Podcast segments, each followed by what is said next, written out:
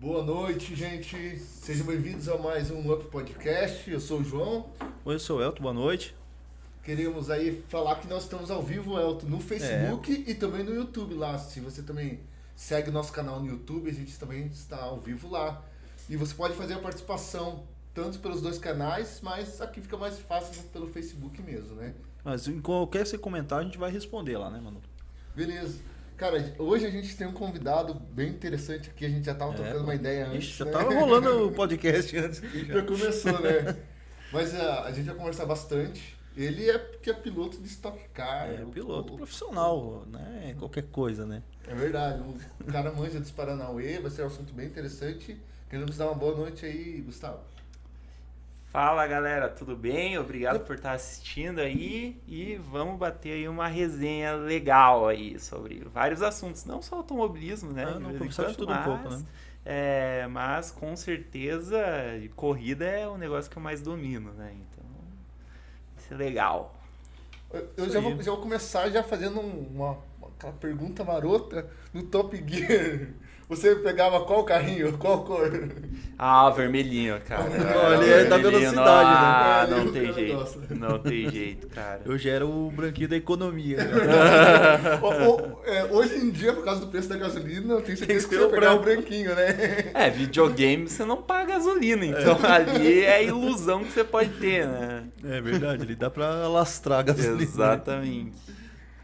Mas desde, desde aquela época eu já ficava preparado. Não, você tá gasta esse carro é bom, mas ele gasta demais. É, aí já começava a estratégia, se o senhor pensar bem legal, né? É verdade. Bom sabia lá. E eu também gostava bastante de pegar o, o branquinho, tinha o verdinho também, que era mais ou menos econômico. Né?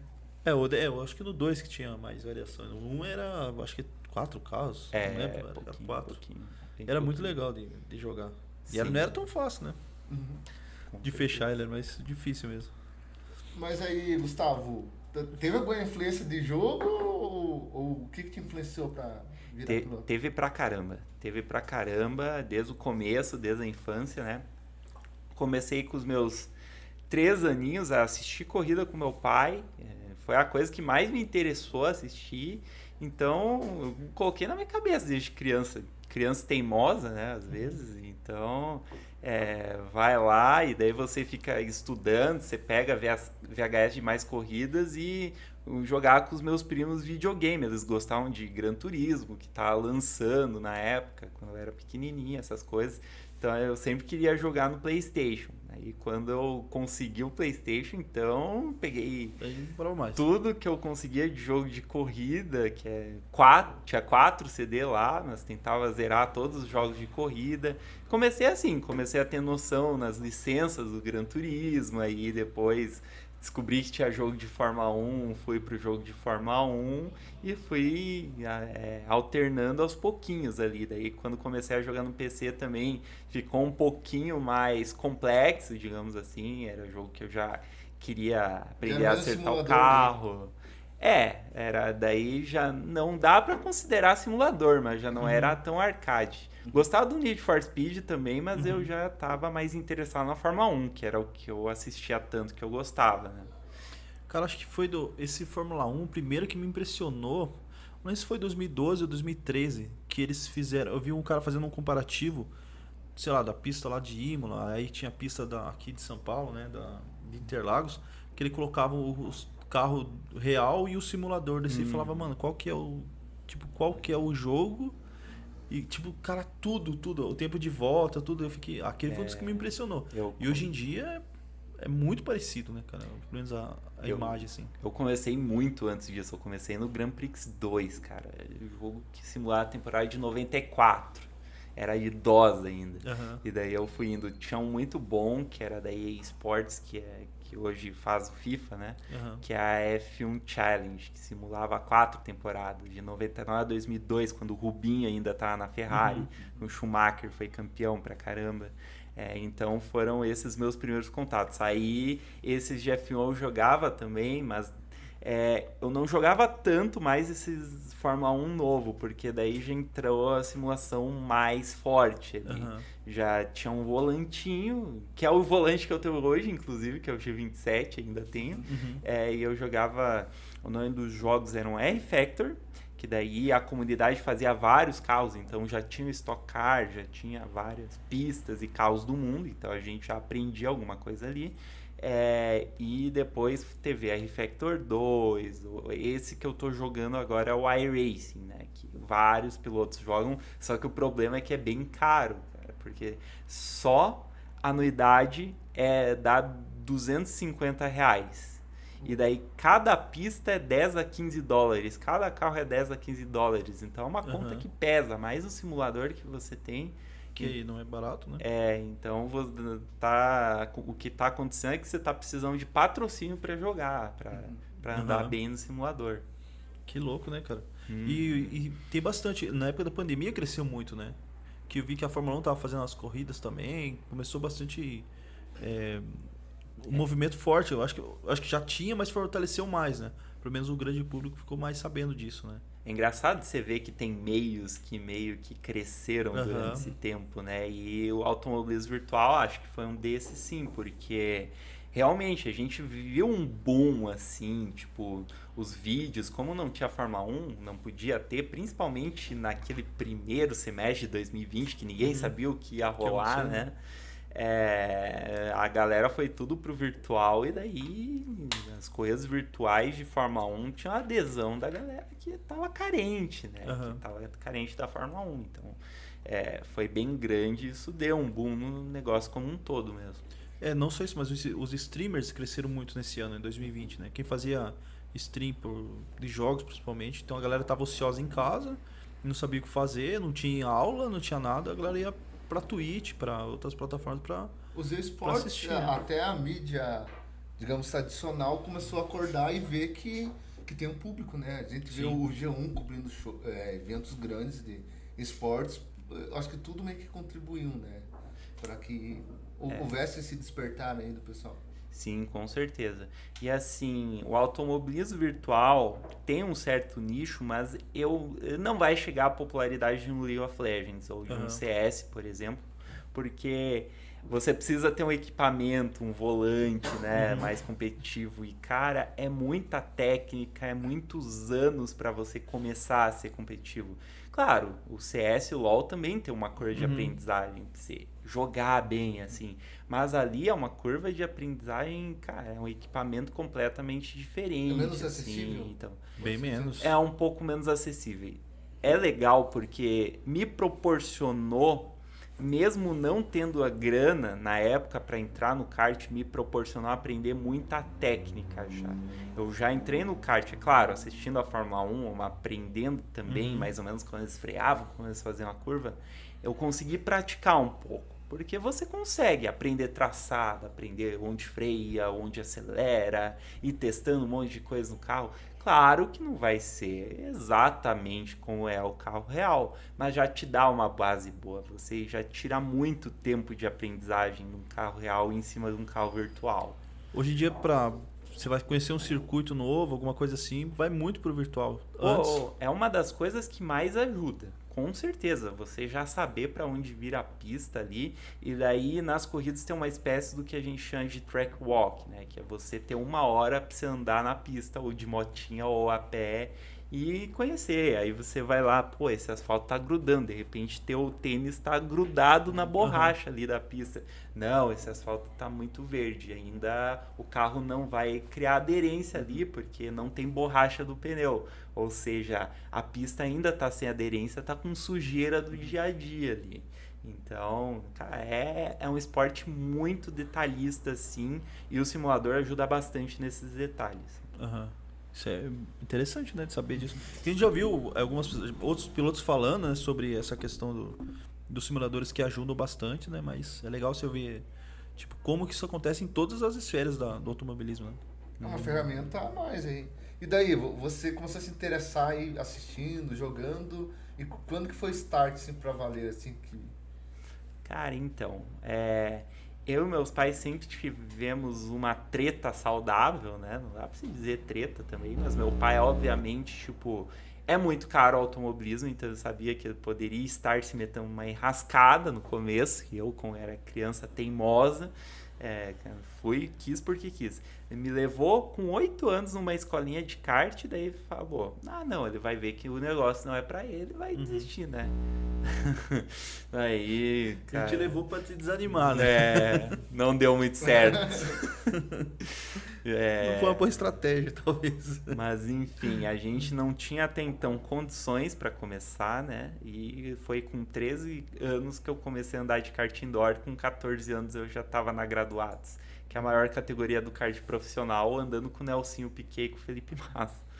Então, Nossa. cara, foi tudo muito rápido nesse começo, porque eu sabia que eu tinha, que eu entrei tarde e que eu tinha que aprender tudo muito rápido para conseguir tudo para ontem. Tudo para ontem e não com muita grana, né? Uhum. Então foi aí oito a nove anos de economizar grana e meu pai indo atrás de patrocínio para começar no esporte, assim. E você tocou nesse assunto de patrocínio, até hoje, tipo, tem que fazer esses corre, né? Não tem não tem como, né? Pra caramba, pra caramba. E na Stock Car, assim, pós-pandemia, cara, é desesperador. É, tipo, tudo tá encarecendo, tem uhum. muita coisa que vem de dólar, porque tem muita peça, assim, mesmo que a fábrica que produz os carros é em São Paulo, tem muita coisa que vem de fora de fornecimento, por exemplo, é, por exemplo, a eletrônica é Magnete Marelli, é italiana, então vem muita coisa de lá e vem muito know-how, muito especialista uhum. também de lá para cá para montar os carros. Então você imagina que é tudo muito caro e as empresas elas estão é, tá num momento que não dá para arriscar muito, né? Então as empresas estão deixando de patrocinar não só é corrida, mas futebol, um monte de coisas. É, então fica um pouco mais complicado porque o mercado está receoso, então você tem que correr muito mais para conseguir patrocínio. A gente está nesse corre, a gente não vai conseguir fazer a temporada completa. A gente já é, foi, é, já não corri na corrida do Rio, que foi uma corrida inédita em aeroporto, na né, estoque, uhum. e não vou correr essa próxima, a outra depois dessa em Interlagos. Então, Interlagos você vai, você vai agora para eu vou para Porto Alegre, né? Nova Santa Rita, é região metropolitana de Porto Alegre, mas vai ser rodada dupla, vai ter quatro corridas no mesmo fim de semana, então ah, vai então... ser bem puxado. Nossa, bem puxado. Bem desgastante tanto para você quanto para o carro, né? Com certeza. Uhum. Então é, tem que cuidar do carro no sábado e sabendo que tem corrida no domingo e que. Isso que eu ia te perguntar, mano, com relação a esse cuidado que você tem que ter com o carro ali. Porque assim, a gente sabe que é um esporte que acaba com vocês estão correndo pra caramba, estão no limite, né? Uhum. Então vai ter acidentes, essas coisas. Como que fica daí, tipo, essas, essa parte, tipo, se acontecer um acidente, alguma coisa assim, com de danificar o carro e tal? É a parte do esporte extremamente complicada, porque independente de quem causou, de como foi, qualquer acidente que você tenha é o piloto que paga a conta, assim. Outros não interferem nisso. Tem categorias que até tem uma espécie de seguro, um rateio entre todas as equipes e a estoque tem isso. Mas assim, a franquia é bem alta, é bem chatinho assim o seguro. É, então, no meu caso, eu com certeza, junto com a minha equipe, que está começando também comigo nessa jornada na estoque, é, a gente tem o menor orçamento da categoria.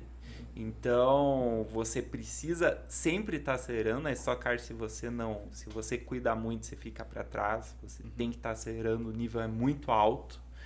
É, mas sabendo que, pô, em uma situação que eu tivesse mais confirmado, assim, eu iria colocar por dentro nesse cara, eu iria ultrapassar esse cara. Uhum. Mas eu preciso mostrar que sou bom, que sou agressivo, sem, sem me arriscar. Como, assim. né? É. Você tem que se arriscar sem se arriscar, basicamente. É, você tem que ter tudo construído na tua cabeça tem que estar tá muito concentrado e, e, ter, e ser certeiro na ultrapassagem. Assim, a ultrapassagem, beleza, vou colocar aqui, vou conseguir ultrapassar. Ele não vai ter chance de me bater, o cara que, que está sendo ultrapassado, entendeu? Então tem que ser tudo muito calculadinho. Só que isso eu aprendi desde cedo, né? Porque não é a primeira vez que a gente economiza, assim, que a gente faz as coisas, assim, não no maior orçamento da categoria, né? É, e o pessoal, digamos que tem uma melhor estrutura eles deixam um pouquinho mais de lado, eles tentam ser mais competitivos nesse ponto ou é meio que consenso geral, tomar cuidado o máximo possível? Ah, tem piloto que usa mais a experiência. Por exemplo, o Rubinho raramente se envolve em acidente, mas mesmo assim, é, tem vezes que acontece. É, mas tem gente que, cara, tem gente que não tá nem aí. Tem gente que bate mesmo. Não só questão de bater, de colocar em qualquer espaço que uhum. vê, assim, entendeu? O próprio Senna era assim. O né? Senna era, o Senna maluco, era né? muito, muito bom. Mas é claro que é outro universo. Uhum. O universo da Fórmula 1, ele, o piloto já é contratado pela equipe, quando é de ponta, como uhum. por exemplo o Senna. Então, é um universo que ainda não dá para comparar. Uhum. Claro que na Fórmula 1 também tem gente como eu, tem gente que né, tá numa equipe por baixo, assim, tá numa equipe que precisa de mais fundos, uma Williams da vida, que nem é hoje, né? E vai ter que cuidar um pouco mais, vai ter que fazer um trabalho de desenvolvimento no começo. Então, tem todas essas nuances sempre. Uhum. Que louco, né, cara? Porque a gente, a gente que só assiste, né, só uhum. acompanha, esses, esses essa parte a gente não faz ideia, né, cara? Uhum. Tipo... Às vezes até, até reclama, porque o cara demora pra oh, passar. Passa logo, mas o cara tá ali, né, tipo, cara, eu não tenho que Cara, ser cauteloso também, né? O fator econômico das corridas é uma coisa que não passa na mídia uhum. tradicional. Aí não se tem essa cultura ainda. Mas, nossa, você saber mais ou menos. É claro que na Fórmula 1 você assiste, você sabe que uma Mercedes tem muito mais uhum. orçamento Sim. que a Williams hoje. Mas na Stock Car, que você imagina que todos os carros são iguais, tem isso também. Só que a diferença da Fórmula 1 de uma Mercedes para uma Williams é 2, 3 segundos. Na Stock Car, uma diferença entre a equipe que mais tem orçamento e a gente que tem menos orçamento é meio segundo, seis décimos de segundo. Porque os carros são iguais. É, são iguais. O que, que vai mudar? Vai mudar a disponibilidade que a equipe tem de colocar o carro na, no dinamômetro, onde é feito os motores para equalizar. Então, talvez os motores lá sempre tá um pouco 3 km mais rápido numa reta que já dá uma diferença legal.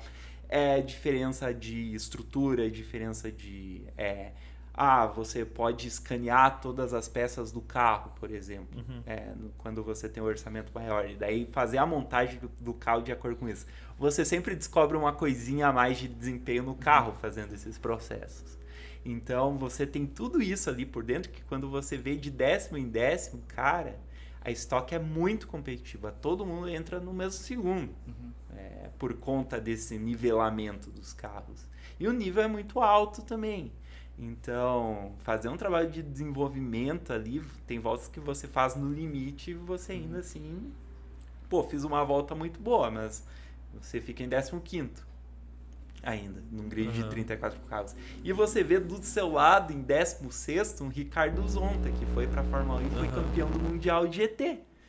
Então, às vezes você tem piloto que mesmo numa estrutura muito boa, tá em primeiro numa corrida, tá em 27 na outra, porque não você acertou Uma coisa que não, não é tão normal na Fórmula 1, né? Com certeza não, é outro tipo ah, de competição. Ah, é bem, é, eu vou fazer uma pergunta de... Você deixa eu aproveitar, você vai fazer pergunta do Mascara ou não? Não, pode fazer. É porque o Mascara mandou pergunta, aproveitar a pergunta dele, acho que foi bem, uhum. sendo pontual. Ele perguntou assim, que a gente está falando dos circuitos e tudo mais, né? Ele perguntou ah, é, qual o sentimento dos pilotos com o fim do autódromo de Curitiba e qual a lembrança que você tem de lá? Ah, cara, é. Aqui, assim, do ponto de vista de mercado, para mim, só para você ter uma ideia, eu perdi cinco empresas paranaenses que estavam estavam quase falando, não, a gente vai apostar em Xer, a gente vai te patrocinar, por conta de não ter corrida não só em Curitiba, no Paraná. Uhum. Então isso é um alento muito grande, porque desde 1979, que é quando surgiu a Stock Car, não tem corrida no Paraná. E eu falei sobre isso uma vez no, no meu Insta também.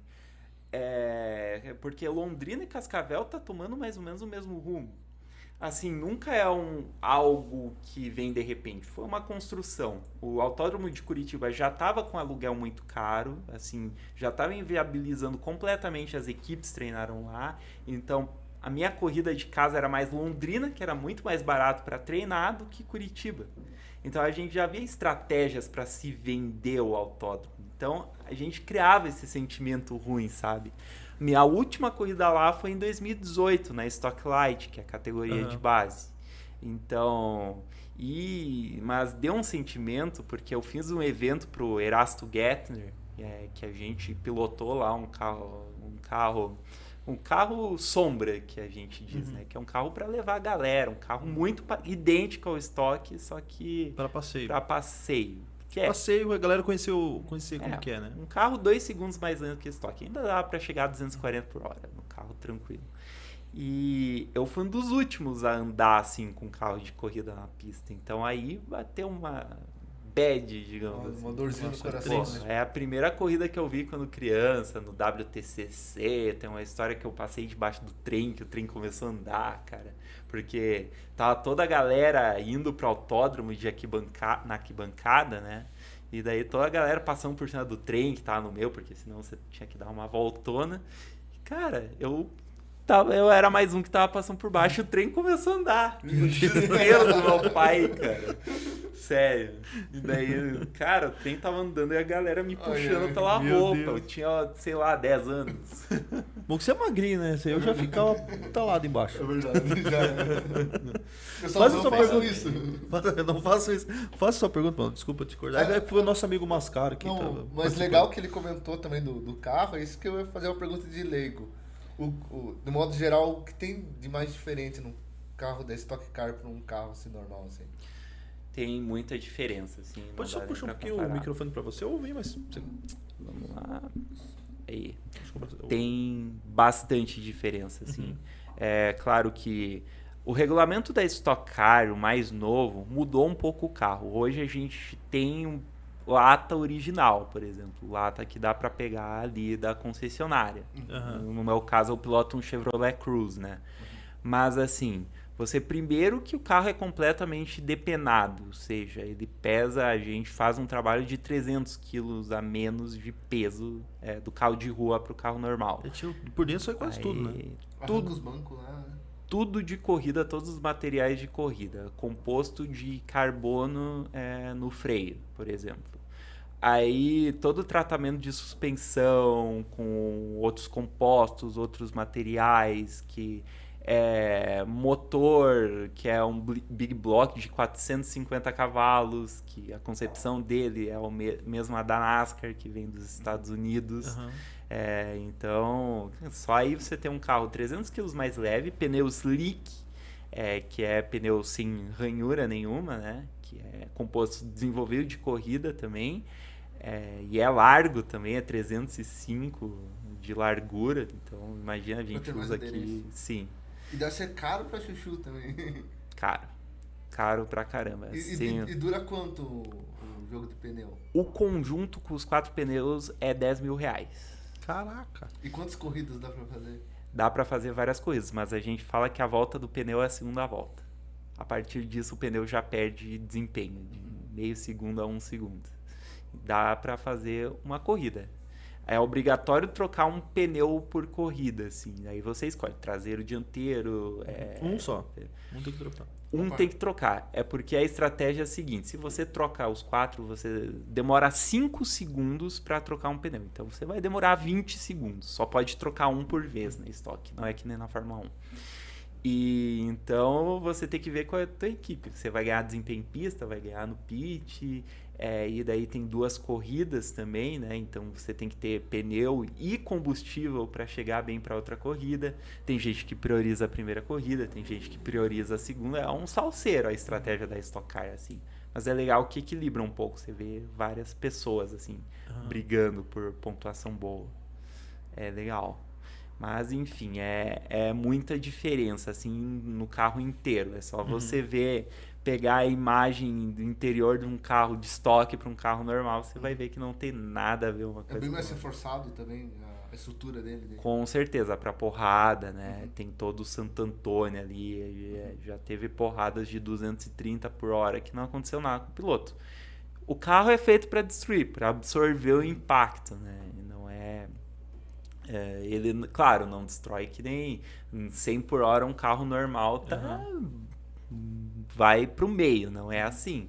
Mas assim, a célula de sobrevivência ali dentro do carro fica bem intacta, geralmente. É bem seguro, isso que dá segurança uhum. também pra falando gente. Em, já que você tá falando de segurança, você trouxe um, um, um capacete de corrida, né? Aham. Uhum. Mostra pra gente aí, pro, pra galera que tá é leve pra caramba, assim, Pois é, bem pesando. levinho mesmo. não Você dá olha pra... assim, você fala, ué.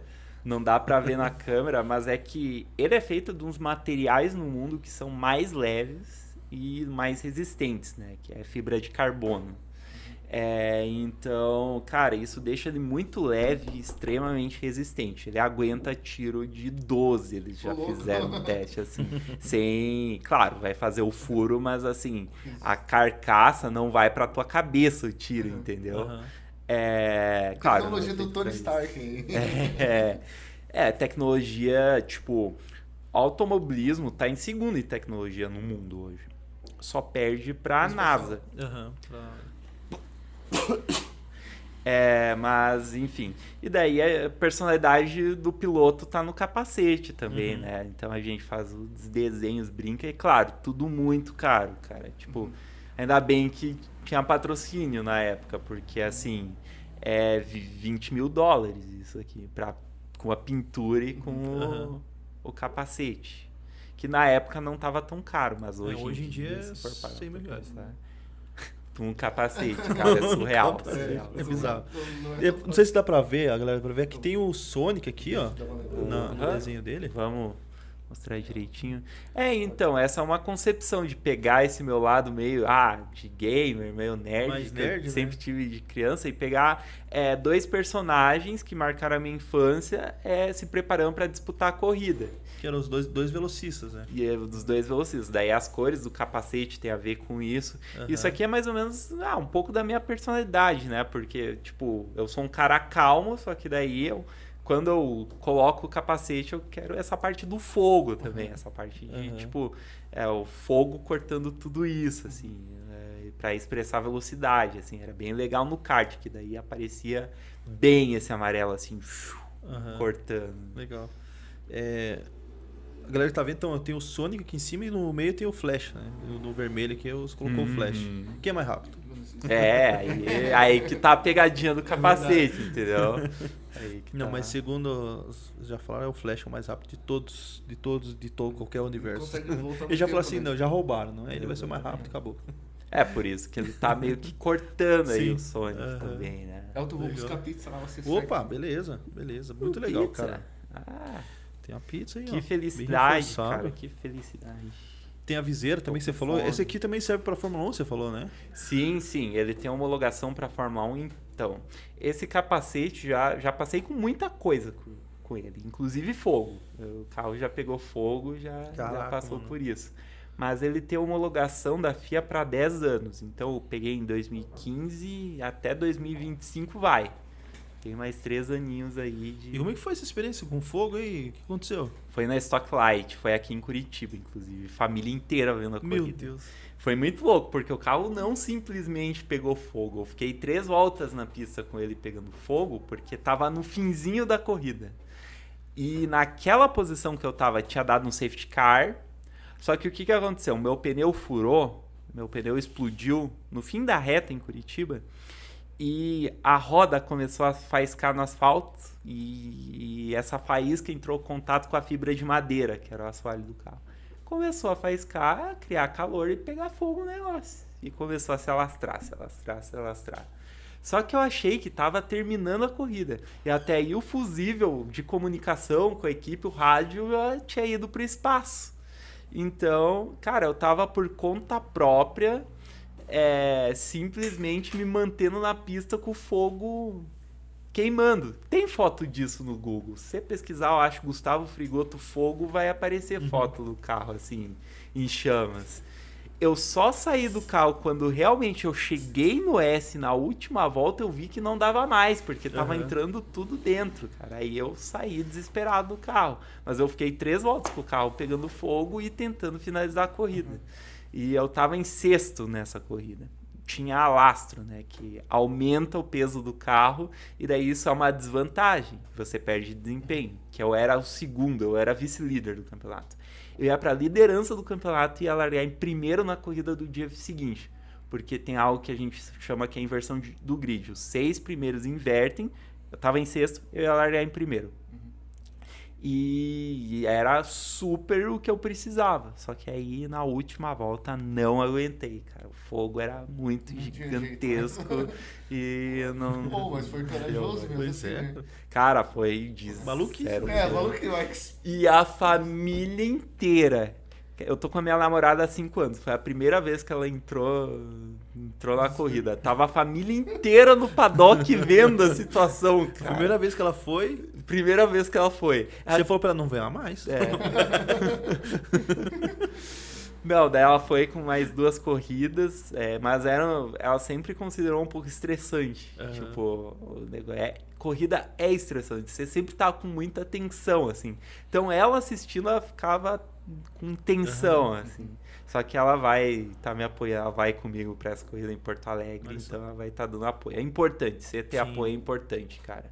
Porque assim, tem coisas ali que você não tem muita coisa que o piloto faz no fim de semana de corrida. A gente chega na quarta ou quinta-feira, dependendo do fim de semana, chega no autódromo 6 da manhã e sai 10 da noite, assim, 11. Então, cara, para você conciliar o tempo que você tem que descansar, o tempo que você tem que estar tá ali com a equipe, patrocínio e mídia, é, tem que ter uma organização, uma disciplina foda, assim. E fora a questão do, do desgaste que você vai ter nesse final desse, da corrida, né, cara? Com certeza. Tipo, Preparo físico. O estoque, a principal dificuldade dele, temperatura dentro eles fizeram um carro, esse regulamento novo, que escape passa na lateral. Os dutos são laterais. Então fica do lado do piloto a saída de gases do carro. É, e o motor fica, cara, fica pouca coisa à frente, assim. Então, a, a, temperatura do carro chega a 65 graus durante Nossa. uma corrida e a gente de macacão, de, é, de a gente chama de pijama, né? Que é uma malha de Kevlar, que é anti-Inomex, que é anti-fogo, anti-chamas. O que me ajudou muito também. uhum. Então, cara, é muito quente ali dentro. Então, os a gente, principais. A gente não tem noção da tecnologia que envolve, né? Não é só chegar lá. Tem, tem muito acessório, assim, né? É que tudo isso também é para segurança, né? Uh, mesmo que a estoque seja uma categoria rústica, que você só tem o botão de ultrapassagem ali, o nitro, né? É, para os leigos, é, a gente ainda tem muita tecnologia embutida nos sistemas. O carro tem várias fiações, então o volante pô, se eu conseguisse trazer o volante seria legal para mostrar, porque tem o botão de rádio, tem o botão de bebida, que eu não tenho esse sistema, mas oh, tem. Não tem a, não, a guia dele. E agora eu quero saber, eu até vou fechar aqui. Eu quero saber se tem um botão de jogar uma casquinha de banana igual no Mario Kart. Podia ter. Não, tem. Imagina, tem. Imagina o cara vai lá, pega a casca de banana e explode. No Mario Kart, tá nem aí, né? E, tipo, ah, vai bater, vai capotar, não vai acontecer nada. Já volta. O, o fantasminha busca lá quando cai. Tem uma coisa que acontece no carro de corrida que é pior do que casca de banana, que é quando o carro quebra e, e joga óleo na pista putz, imprevisível pra caramba. Você entra toda ali e às vezes é muito rápido pra não equipe avisar. E o piloto não sabe ali se ele vai conseguir, mesmo tirando muito pé, ele vai conseguir fazer aquela curva, se ele tirou o pé mesmo que precisa. Então, o carro de corrida é um organismo vivo. Você, cada treino tá mexendo alguma coisa. E como tem só uma hora de treino antes de classificação e corrida, é, você precisa acertar o carro, você é uma cobaia humana ali dentro e os mecânicos e engenheiros estão te usando como experimento, cara. Pra acertar o carro. É, você é um rato de laboratório, mais ou menos. Então, cara, é, assim, você tem que saber interpretar muito bem o que o carro tá te passando ali. E você passa muita informação pro, pro engenheiro também. Passa. E você tem que ser muito preciso na informação. Porque as equipes têm algo que se chama telemetria, que você pega uhum. no computador, você tem o programa e você pega dados da eletrônica do carro, como se fosse uma caixa preta de avião. E é um detector de mentira também, porque você fala, não, eu tô fazendo isso e isso quando o carro está acelerando e ele está escapando. É, o escapar que quer dizer é que ele pode estar tá derrapando, que se chama sair de traseira, ou ele está é, esfregando a, o pneu da frente do carro que é escapade dianteira. Quando você vira que nem um caminhão e o carro não faz a curva. Uhum. É, isso é a principal coisa que você passa primeiro. Se você passa uma informação errada de como você está fazendo uma coisa, aí eles vão chegar aqui. Ué, mas não é isso que está constando no computador. De pega na mentira. É Pega na mentira. Então você, cara, além de pilotar em alto nível, saber onde tem que acelerar, frear a 250 por hora, você tem que saber o que você está fazendo na questão de passar a informação. Que é a partir daí que os engenheiros vão trabalhar no carro, que os mecânicos vão trabalhar no carro e trabalham pra caramba no fim de semana de corrida. É aí que eles vão acertar teu carro pra você ser competitivo na corrida. Você não é nada sem a equipe. Nada. É um trabalho bem em conjunto, né? É. Não tem Ó, como. Vou- então vamos falar aqui. Vamos, pizza, vamos aproveitar, esfriar, aproveitar aqui, ó. Chegou a pizza aqui da, da Casa Minha, né? Olha Então, aqui. O pessoal já tá acostumado, né? E, e eles são tão rápidos na entrega Pois quanto é. o Car, né? De moto. Aqui, é, ó. rapidinho. É rapidinho. Então, pra você aí, final de semana chegando aí, se você quer comer aquela pizza, não vai ficar lá no fogão agora, né?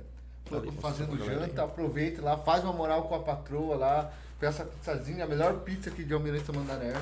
Saboroso. Eu vou colocar o número aqui da casa minha. Você pode ligar. E tem um Isso. negócio aqui. Aqui não, não tem tempo ruim. Ele tá aberto todos os dias da semana. é Segunda a domingo, é, é feriado aí. Maravilhosa pizza aqui. Então você pode Então liga lá e o já, e já faça o seu pedido também, né? Pô, semana, pizzazinha vai bem na Vai sexta. bem. Sim, o Nossa, piloto. sexta-feira. Cara, a gente tem que ter uma alimentação regrada, né? O refri é o meu principal inimigo. Tipo, pô, saladinha, tudo mais. Pô, mas uma coca, cara, de vez em quando. Agora que eu tô tomando mais só fim de semana, de vez em quando eu dou umas. Mas Mas assim, mas tipo, mas pizza, cara, hambúrguer, essas coisas, cara, eu como de vez em quando, porque assim, é meu hábito de comer saudável que faz eu que eu tá na regra, na minha regra assim de atleta.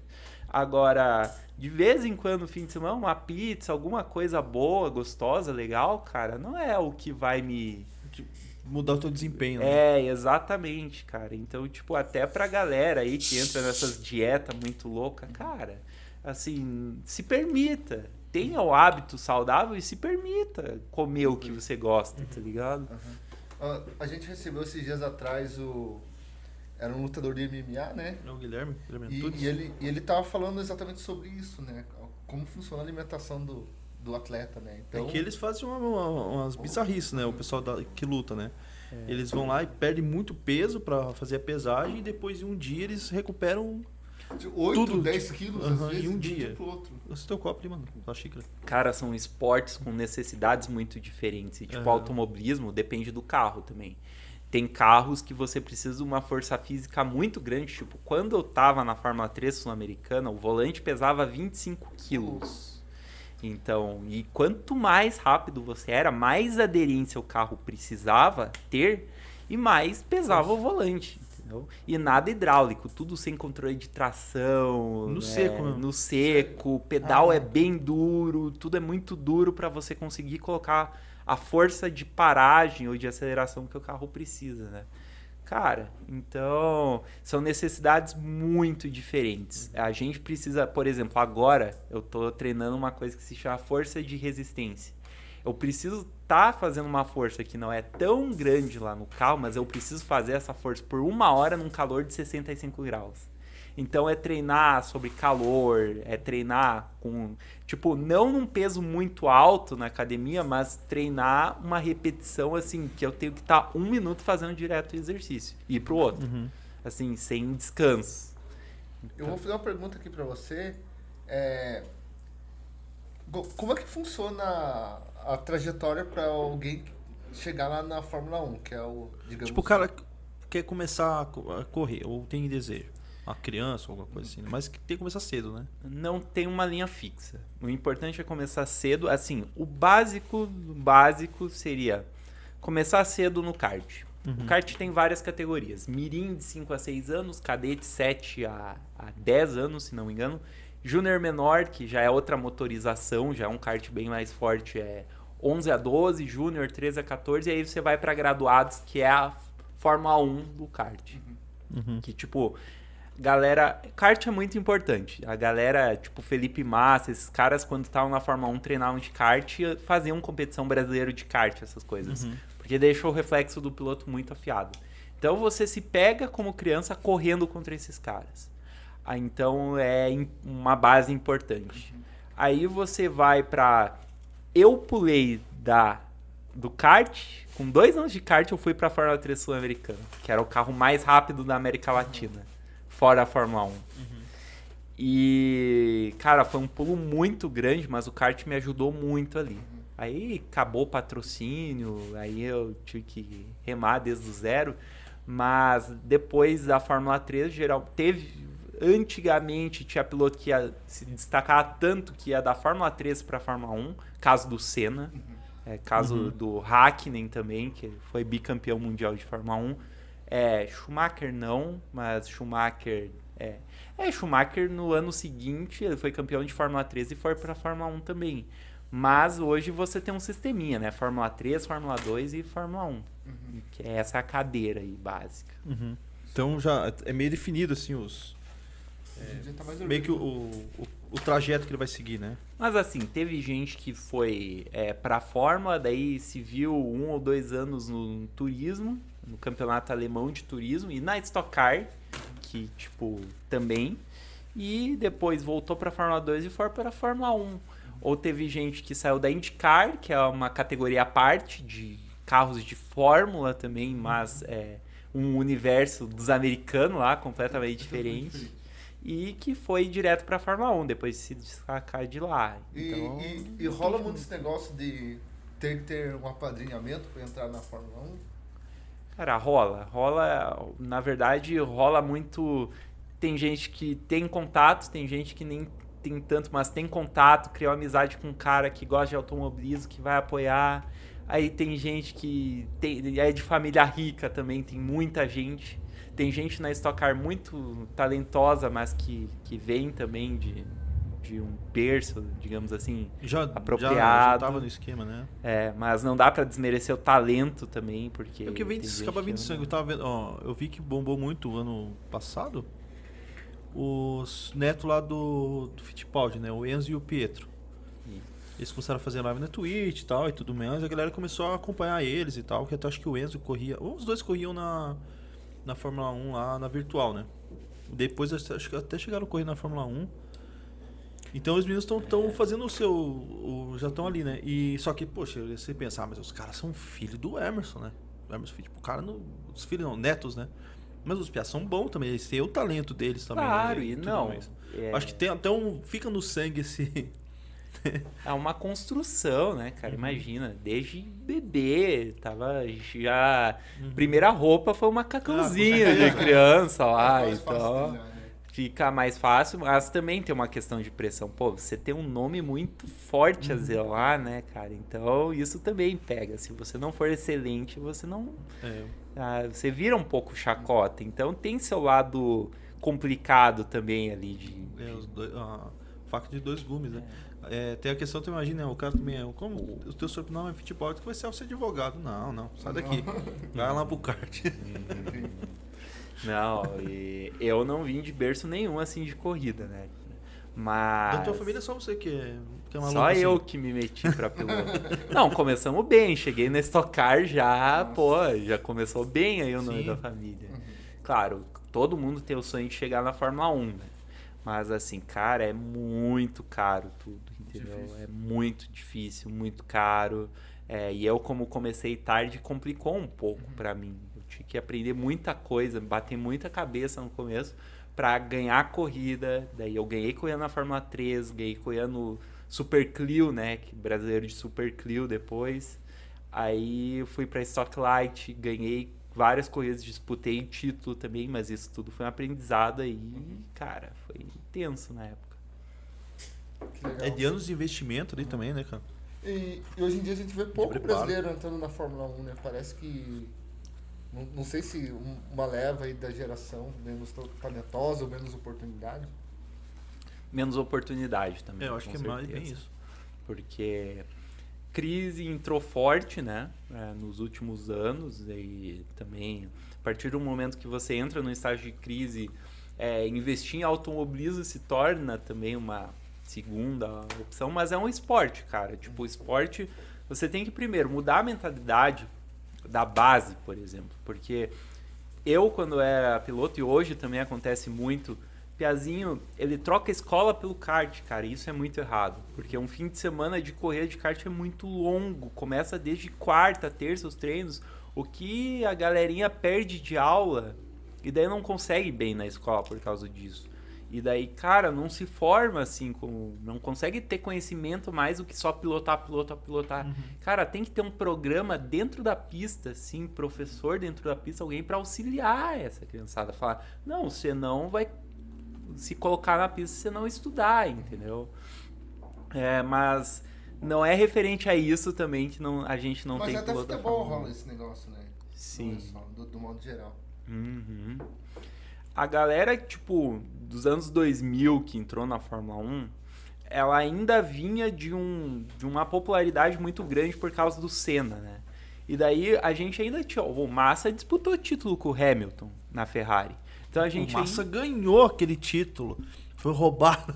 Mas assim, a gente teve um ah, gostinho de um campeão mundial. De, ah, não vai ganhar, que droga. Mas, tá Mas foi uns, segundos, uns segundinhos ali de campeão mundial. Né? O Massa, na primeira prova que ele fez na Stock Car, ele me tirou da prova e foi desclassificado. É, bem feito. aliás, uma outra pessoa que injustiçaram pra caramba foi o Barrichello, né? Uhum. Eu, eu, lembro ali na, na Ferrari ali.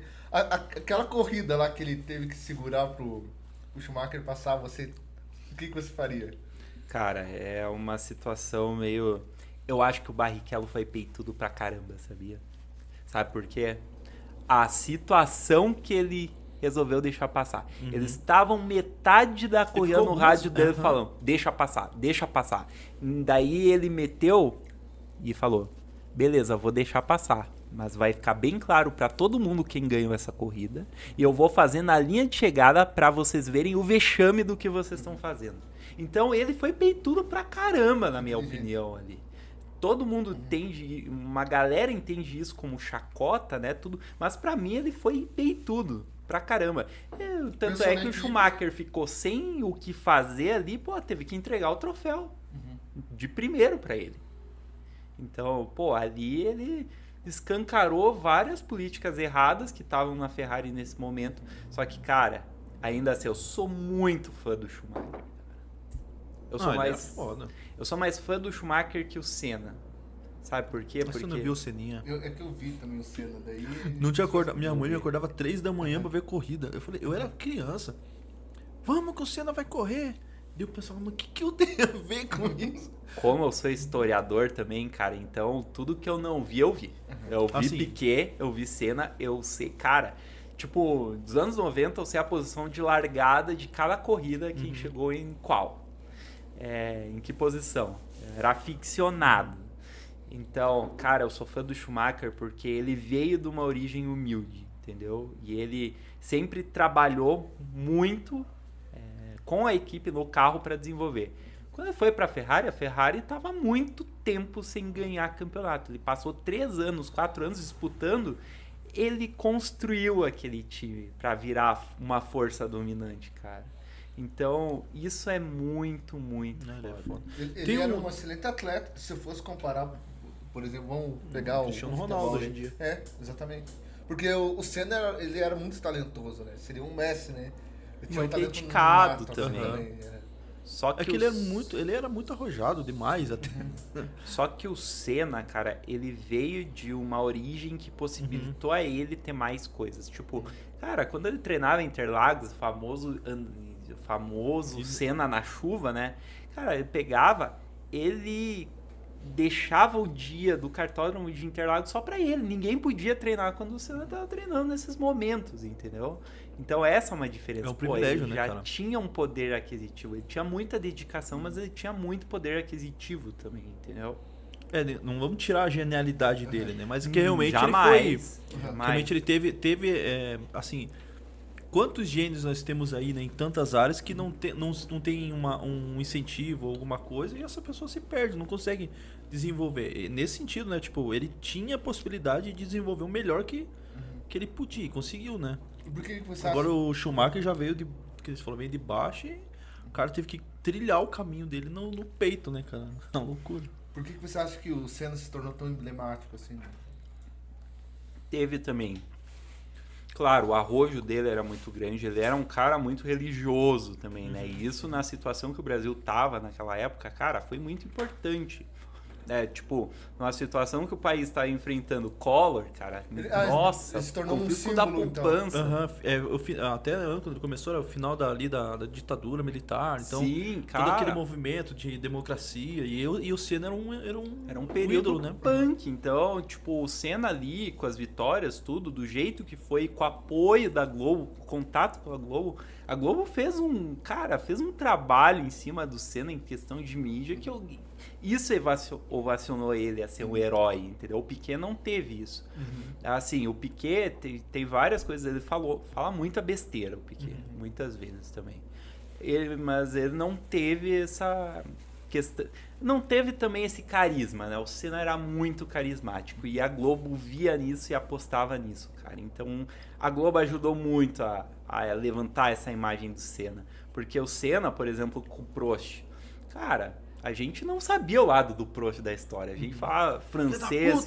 Exatamente, cara. E é legal. É legal que o Shoa, o Marcos Uchoa, tem. é, que trabalhava pra Globo, né, na época da Fórmula 1, ele cobriu o Prost porque ele sabia fa- falar francês. Ele morava na França, se não me engano. Ele fala sobre isso. Ele, ele era o cara do Brasil que tinha que pegar o lado do Prost, entendeu? Então, ele fala algumas coisas o Prost tinha razão. é, em alguns momentos, assim.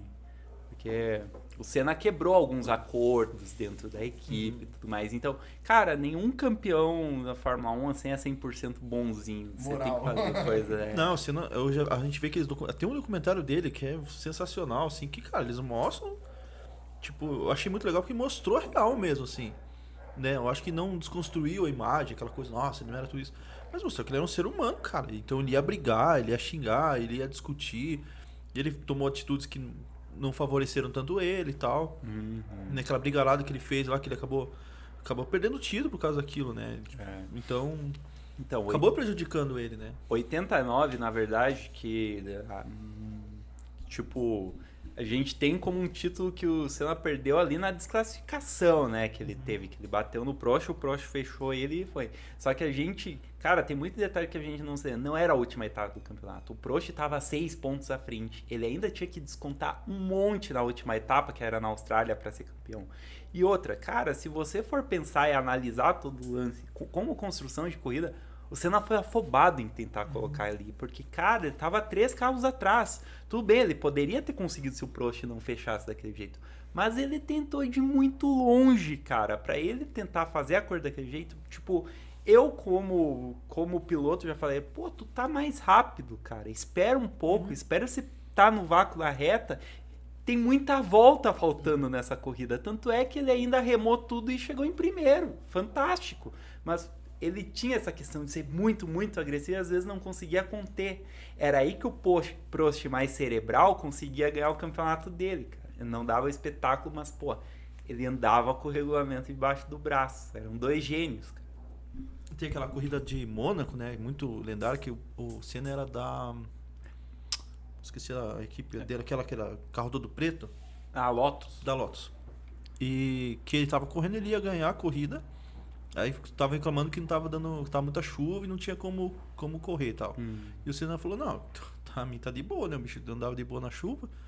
Daí eles ah, interromperam a, a corrida antes e descontaram os pontos, né? Hum. E foi até esses pontos que o Prost acabou perdendo depois a. É, foi o primeiro ano dele. Ah, ele acabou Toleman perdendo. ainda, É, ali. na Toleman. Toleman. Daí Ele perdeu o campeonato por causa desses pontos que se ele tivesse ficado em segundo, por exemplo, se você não tivesse ganhado a corrida, ia ser pra você não seria só uma corrida, mas ele ia ser campeão dele. É. coisas do- da história que ficam E que não depois, houve né? mal intenção também. Tava realmente chovendo. É, tá todo mundo reclamando, né? Só o Senna que não, acaso porque que- ele era. Ele gostava, né? Hum. Ele via vantagem. Mas tava, tipo, todo mundo falando, ó, tá ruim de correr, tá Só ruim que correr. você vê como a história tem alguns percalços. Nessa corrida tinha um belga que andava na Tio, chamava Stefan Bello. Eu tava andando tão rápido que o Senna, quanto o Senna nessa corrida e subindo o grid tão rápido quanto. até mais rápido, se você for ver os tempos de volta. E o carro dele quebrou três voltas antes é, de dar bandeirada, assim. E daí, cara, a gente se lembra do Senna nessa uhum. corrida, né? Dele ninguém lembra. E ele acabou falecendo. Ele era, ele era o cara que era promissor que nem o Senna. Só que ele acabou falecendo em 86 numa corrida, sabe aquele inferno verde, aquela pista gigante lá que tem na Alemanha, que uhum. ele faleceu lá. Mas na Fórmula 1 mesmo? É, que o faleceu era carro tipo Le Mans assim, de endurance. Ele faleceu. É a mesma pista que o Nick Lauda pegou fogo. Ah.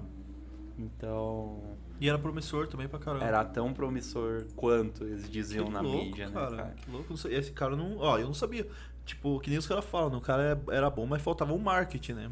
Coisa que o Senna tinha, né? É, e também a gente tá no Brasil, o cara era belga, né? Claro que a mídia, a nossa mídia, ele era muito mais conhecido lá do que aqui, né? Depois que o Senna virou a figura internacional também. Que o brasileiro sempre vai para a Europa fazer carreira, então ele acaba. Mas uhum. ninguém vem para o Brasil para fazer carreira aqui da Europa. Então... É, mas difícil. Quer ler uns comentários aí, mano? Aproveitar. Tem uns, é, uns comentários? A Tereza também está mandando. E tem uma no tem aqui, YouTube aqui. o, o Adão tá, tá participando, né? Falando, uhum. dando abraço para todo mundo. Aí o Breno tá assistindo, o Mascaro, o Marcelo Mascaro, que fez aquela pergunta para você, né? também participando. O Ezequiel Borges também estava assistindo. Eu mandei ali pra galera, ô, oh, manda as perguntas aí. O Mascaro fez a pergunta, a Tereza Vieira é minha mãe. Tá assistindo, ligou o celularzinho lá e tá, falou, vou acompanhar os meninos lá, mandou uma boa noite pra gente aí. O Ezequiel também, o, o Beléu, nosso uhum. amigo Beléu também tá acompanhando aí com a gente. Então a galera participando aí também. Eu vou ler uma pergunta que, do, que saiu no YouTube aqui, ó. É o Gustavo Santos. Ele pergunta ali. Só que é lá no começo da, da conversa, né? Ah, mas, mas em uma hora dá para extrair os dados certinhos do carro e do acerto dele? Ah, tem muita. É que o processo de extrair os dados do carro, assim, aí é o que a gente fica depois, né? Uhum. Durante o fim de semana aí. A gente vai meia hora de treino, a gente analisa toda essa meia hora de treino, casa com as referências que a gente tinha de corridas anteriores, compara então, é daí que é todo o trabalho de desenvolvimento do carro na pista, né? Que o piloto faz com o engenheiro. Uhum. É, fica em cima disso. Aproveitar que o, o, o Saf tá saboreando a nossa uhum. pizza ali, vamos lembrar que a galera aqui, ó, que da OneTech, né, Manolo? É. OneTech que é patrocinadora também aqui nossa, do TN aqui, né? E que fornece internet aqui pro estúdio, pra, pra gente, né? E, cara, e eles são o melhor avaliado do Paraná, né? Então eles são campeões de avaliação, porque o atendimento deles realmente é diferenciado. Então, eles vão fornecer a internet boa, como muitas empresas oferecem. Só que o diferencial deles realmente é o atendimento. O atendimento realmente é diferenciado, é muito bom, é rápido. Eles dão, claro, vai acontecer problemas, eventualmente acontece. Quando acontece, eles, eles pelo menos respondem rápido e tentam resolver o mais rápido possível, não deixa a gente sem, sem resposta. A gente não fica no vácuo, né? É verdade. Colocando aí um trocadilho. então liga lá no Antec lá, fale com eles lá. O Maurício aí, que é o lá do Antec também, parceiro nosso aí, sempre tá em prontidão aqui com a gente também. A gente já teve alguns probleminhas aqui também, eles resolveram rapidão. então, assim, isso é muito legal, cara. Isso é muito legal e é o diferencial do Antec. Então, precisando de uma internet boa, rápida, a gente está falando de velocidade aqui, uhum. fale com o Antec. Numa dessas você consegue até um patrocínio pro cara, oh, que é rápido oh. também. Né? O Antec. Abre os olhos e o Antec. É. Ah, não, a gente faz também, pô, internet lá em casa, pô, instalando internet legal lá em casa, pô, já, já deixa divulgação aí. É a gente já faz várias ações. De repente até uma coisa na pista também, cara. Não, é super interessante para empresa. Sabe que legal, que a gente vai puxar um pouco do saco Uh, a gente já cobriu alguns eventos esportivos aqui em Tamandaré e todas as vezes que a gente precisou, eles levaram o link da internet lá pra gente. No estádio, a gente fez no, no Tanguá, porque a gente faz aqui no jornal, é uma vez por ano, um futebol solidário para arrecadar alimentos para distribuir para algumas ONGs, né? Você joga futebol ou não? Cara, eu jogava quando eu era pequeno, assim. Eu gosto de futebol até. Só que assim, meu problema quando eu era pequeno é que eu, eu, pelo tamanho, eu era bom goleiro, né? Pô, eu defendia, cara. Meu pai era goleiro também. Pô, meu pai tem uma história interessante que o Rogério Senna era a gandula dele, cara. Quando oh, ele caraca, jogou mano. pelo Banespa no futsal. Ah, no futsal. Aham. E daí, cara, eu era. Eu peguei um pouco isso do meu pai. Eu era bom no gol. Só que eu achava chato pra caramba. Porque quando o time ganhava era um tédio que eu ficava lá, pô, quero fazer gol. Quero fazer alguma coisa. Só que eu era perna de pau pra fazer gol. Eu era bom no gol. Eu vi uma esses dias, cara, uma, um meme do cara falando assim, que o cara perguntava pra ele, por que que você parou de jogar futebol? Ele falou, ah, eu era goleiro, um excelente goleiro, só que o meu time era muito ruim, então chutavam 200 vezes no, no gol. 180 eu defendia, mas meu time perdia de 20 a 0, ou seja, o culpa era minha. Não adiantava, né? Na verdade, a profissão mais. Mas né? aí é legal, porque você se diverte indo catar bola. Quando o time ganha, você fica lá comendo picolé. Não, quando o time não, o tá outro time no ataque é ruim ficar no gol. É. Aí você fica lá. Tem que ter, mas também se tomar de 20 a 0. Eu lembro uma vez a gente foi jogar, né? Porque eu jogava ainda bastante. É, e daí a gente foi jogar lá em São José com um time dos amigos lá. E a gente começou, a gente montou na, meio que na hora, assim, quem ia jogar e tal. Com o time deles que já tava certo, né? A gente começou a jogar, a gente fez um gol, dois, três, e a gente, cara, nem contei muito. A gente tava se acertando e jogando, fazendo gol, fazendo gol. Daqui a pouco eu olhei e tava 10 a 0 pra gente, né? No sintético. E o menino no gol, nossa, fechando o gol. O Lucas lá, do filho do Genilton. Fechando o gol, cara. Beleza, daqui a pouco a gente tomou um gol. Mas esse Pia ficou puto, cara. Ele começou a xingar a gente. E ficou bravo, vai ficar mais no gol. E não sei o que. Eu falei, eu falei Lucas, calma, tá 10x1, cara, pra gente. Mas ele ficou louco de bravo de tomar o gol. Não queria tomar o gol. competitivo, né? Eu falei, cara, mas tá 10x0. Eu já sou uma pessoa que eu não ligo, eu gosto de me divertir, tá? Pra ir brincar lá. Não esse tem diversão na derrota, João. negócio- não existe glória, né? Já já ouviu falar, eu perdi com honra, não existe honra Não na- na existe. derrota. Fala pra ele se ele gosta de perder. Não gosta, cara. Não odeia perder. Ah, não, mas um gol tem que ter maturidade É, pra pô, saber 10, né? mais ou menos as paradas, né, porra. Ainda mais. Ainda mais quando não vale nada, cara. Não, eu tenho mentalidade competitiva, assim. Uhum. Mas, cara, você tem que saber perder também. Principalmente corrida, você aprende a saber perder, porque É tem coisas que, né, não. Tem coisas que não. Não depende de você. Só, você só vai ganhar em corrida quando você tiver o carro 100%. Aham. O- Até o Guilherme que veio aqui, a gente citou, que é do Muay Thai, né? Que ele é- até ganhou uma, uma luta lá no México, né? Recentemente. E ele falou disso, que aprende muito mais na derrota do que na vitória, né? A vitória te ensina, mas a derrota que te ensina pra caramba. E vocês lidam, o piloto to- lida muito mais com a derrota do que com a vitória, né? Cara, e tem também a gente, por exemplo, entrando na Stock Car agora, muda o conceito de vitória e derrota. Assim. Aham. Na Stock Light, se eu chegasse em décimo numa corrida, ia ser uma baita de uma derrota, porque todo ano que eu entrava, eu tava disputando o título. Eu fui um dos caras com mais pódios da história da Stock Light. Eu fiz 22 pódios é, em três anos. Então, eu disputei esses três anos título contra a equipe que já estava na Stock Car. Então, foi uma história muito bonita que a gente desenvolveu na Stock Light. Contra equipes que, tipo, tinham mais grana, não mais competência, no meu ver, porque minha equipe, nossa, minha equipe é muito boa, mas a gente não tinha o orçamento que os caras tinham, a gente tinha metade do orçamento, e a gente competia pau a pau título com os caras, contra cara que era prometido para ir para Fórmula 1, inclusive. É, então, assim, cara, eu precisava estar chegando nos top 5 direto, todas as corridas, porque tem a questão de constância, né? Você ganha. Corrida de turismo você ganha pouca corrida, assim, não é que nem Fórmula 1 que o Hamilton vai lá, ganha 15, Verstappen ganha 15 por conta de ter quatro disputando na frente. Lá tá- É. E tem inversão de grid e tudo também. Então, pô, você largar de décimo e ganhar a corrida é complicado. Ainda mais tudo tão perto.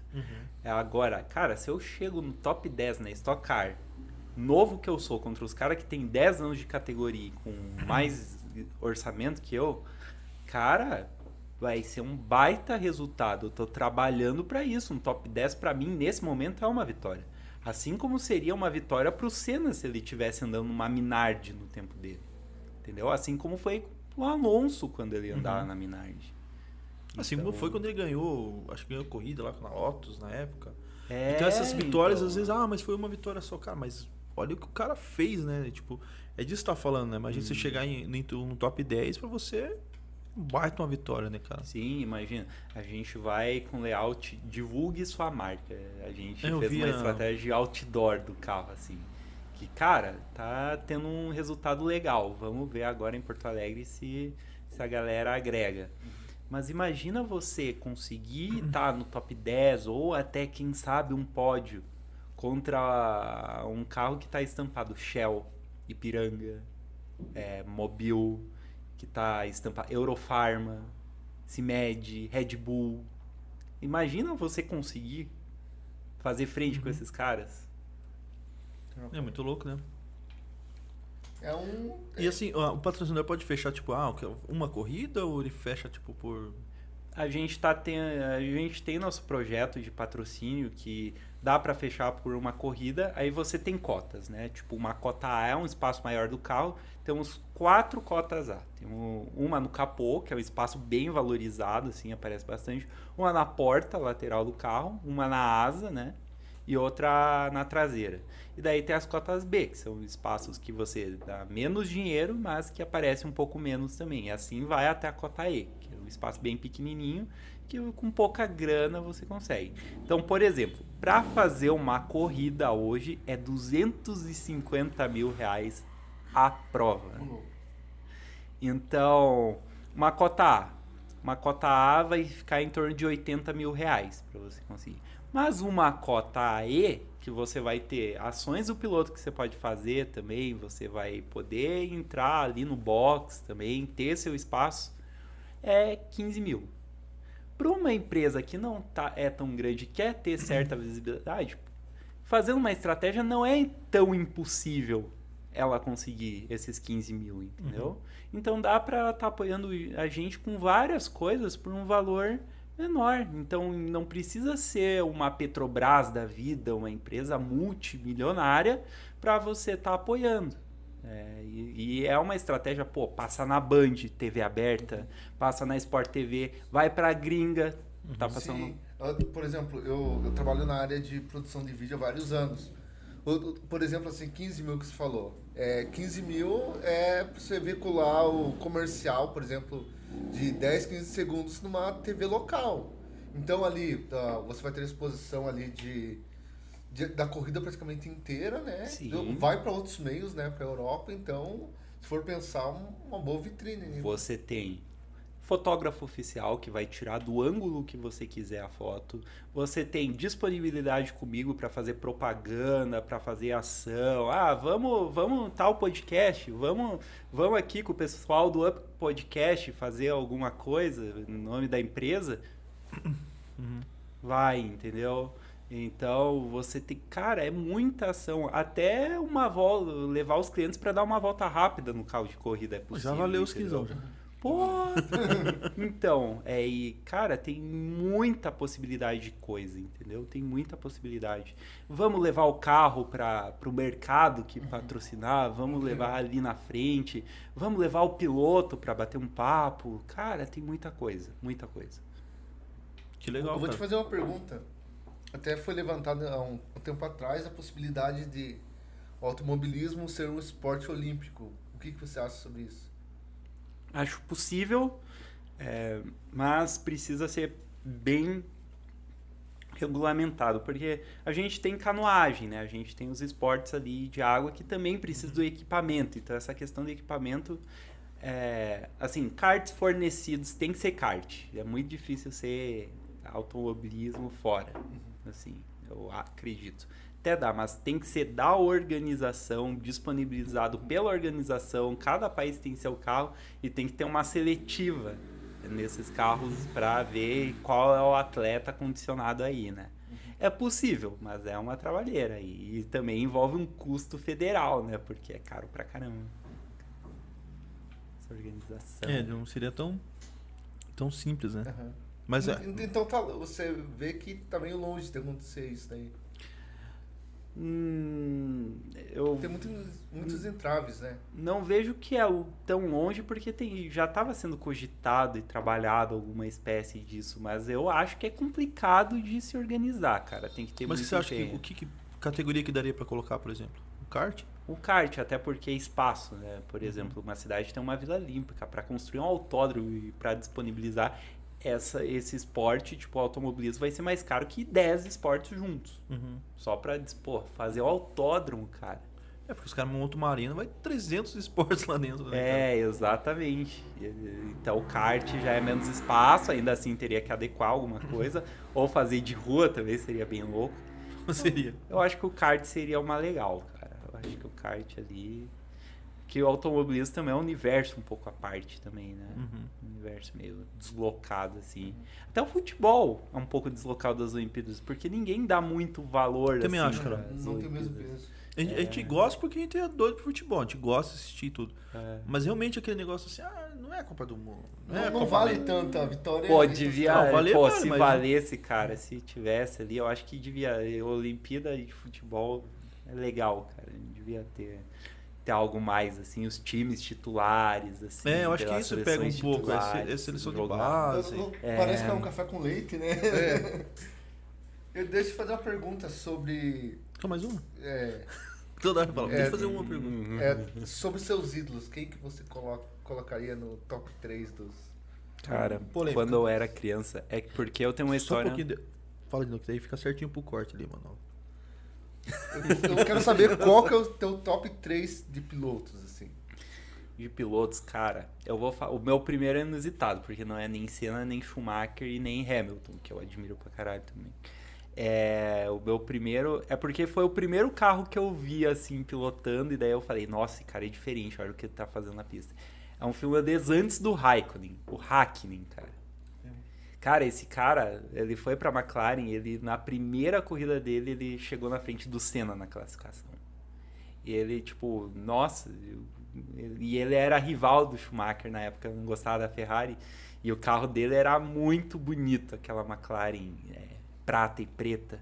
Então era, fiquei primeiro ídolo geral. E também porque ele é engraçado, é muito massa a personalidade, assim, além de acelerar pra caramba. Cara, entre Schumacher e Senna eu deixo ali, tá no meio, segundo. Não consigo, assim, fazer distinção. E daí em terceiro eu, eu colocaria o Hamilton. O Hamilton hoje é o cara que eu, que eu torço bastante, assim. E ele é marqueteiro, né, cara? O que ele fez no, no GP do Brasil ano passado, né, cara? Uhum. Ele ganhou todas as- ele ganha- um- uma menção rosa, né? Não foi? Não, não ti- eu acho que é cidadão honorário do Brasil ganhou. É, ganhou, ganhou. Não, e mesmo esse ano tando, tomando pau, né? Mas assim, a gente que é atleta, a gente entende que, pô, o cara tá com quase 40 anos. Ele pega um companheiro de equipe que é 15 a. que é 18 anos mais jovem que ele. Cara, questão de reflexo. E, e esse PA é muito rápido, ele tem todas as condições de ser campeão mundial, o Russell, que tá agora na Mercedes. E quando você vê volta a volta, é um déciminho que ele toma. Tá tomando pau, mas é um décimo em volta, cara. E, tipo, pô, já tá quase nos 40, já é a idade de quase aposentar, entendeu? Então eu acho que muita gente desmerece ele. Porra, cara. ah, sete vezes campeão mundial, cara. Tá precisa ligado? Não é só carro. Com certeza não é só carro. É um cara que teve carro bom na Fórmula 1 a vida inteira, porque na categoria de base massacrava todo mundo com kart lixo. Por isso que a McLaren viu que ele era diferenciado. Porque o começo da história dele foi assim, não vem do acaso. E aí ele ganhou tudo o que passou. Por isso que ele chegou numa McLaren. Chegou numa McLaren desafiando o Fernando Alonso, que era bicampeão mundial só. Isso que é louco, tem gente que vai, tem gente que vai falar, não, o cara teve sorte também, o cara só pegou o carro bom. Mas ele também fez o caminho dele pra conseguir isso, né, cara? Porra. Cara, é uma coisa tipo, pô, tem muito mérito que o Verstappen tá fazendo. Um puta piloto, talentoso pra caramba também. Não precisa ter esse tipo de coisa. Eu acho o Verstappen meio arrogantizão demais pra mim, entendeu? Acho que não precisa ser assim. Acho que ele dá umas opiniões meio, meio erradas. Por isso que eu não gosto. Pô, mas teve um GP Brasil que ele na chuva destroçou. Eu fiquei, porra, gostei pra caramba, entendeu? Eu torço também pro cara se destacar.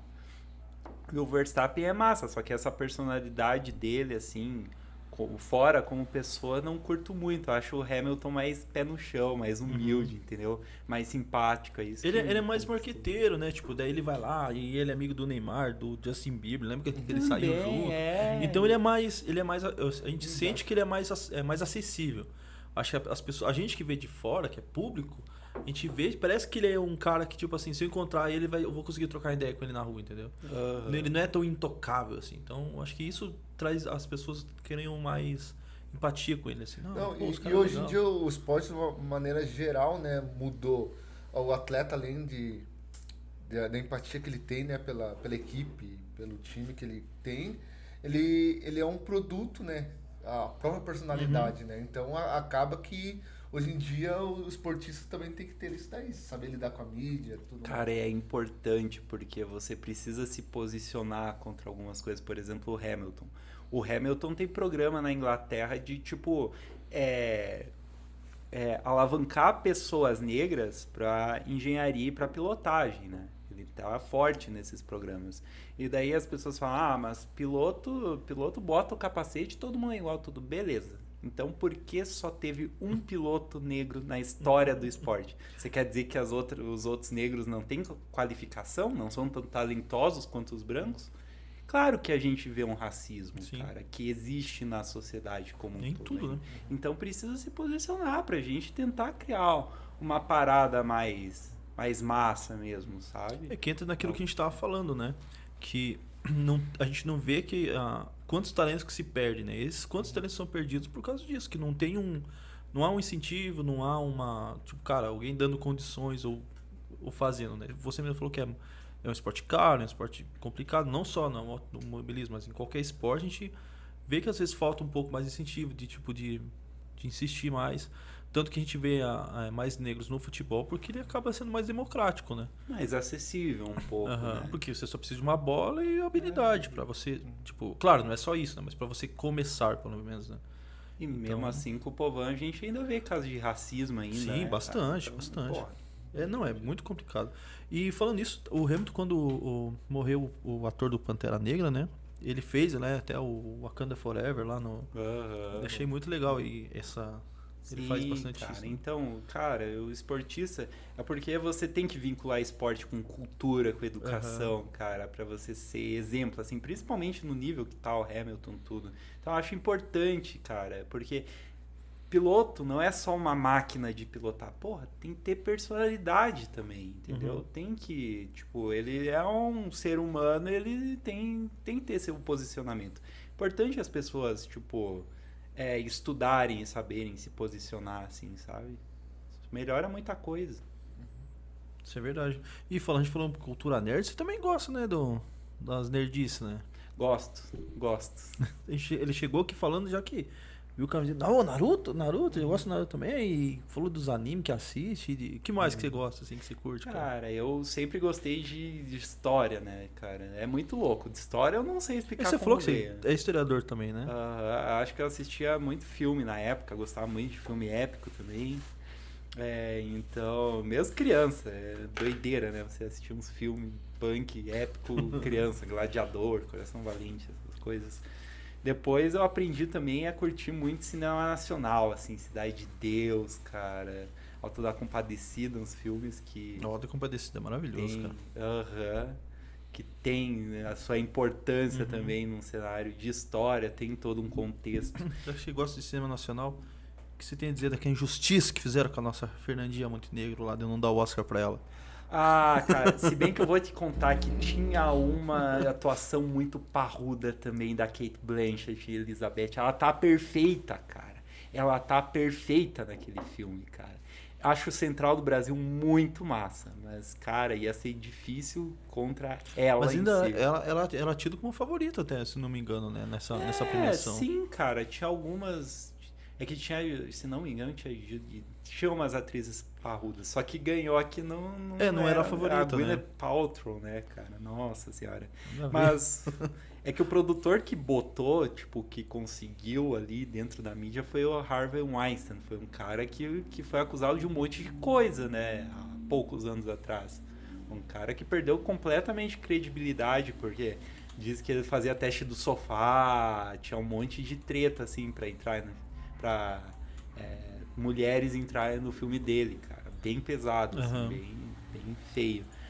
Mas eu gosto de jogos de estratégia e de of Empires, eu gosto de ver documentário. Cara, Vikings, tipo, é uma série que eu curti pra caramba, Marco Polo, essas coisas. Leio bastante, cara.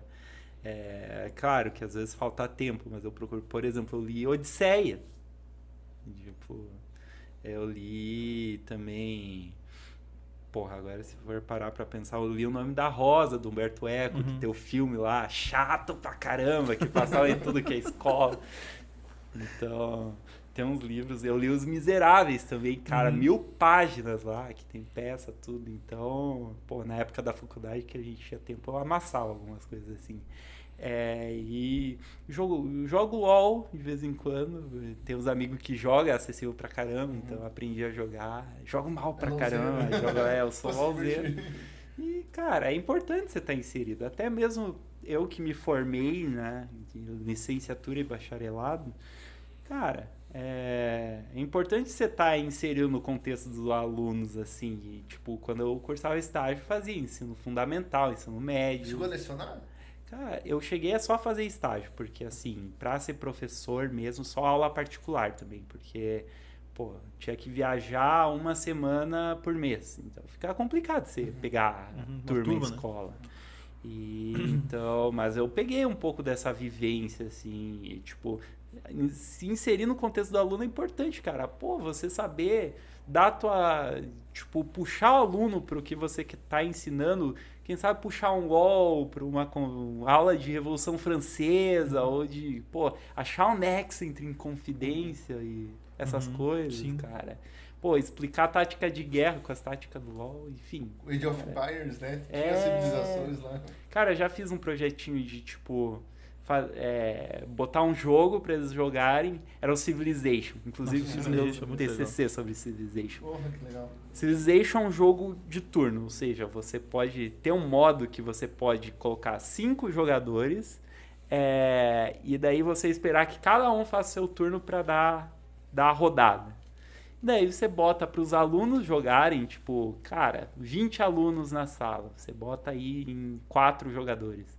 Você forma grupos e daí você vai e aí eles vão coordenando, pensando nas estratégias. Como é que eu vou jogar? Como é que eu vou fazer?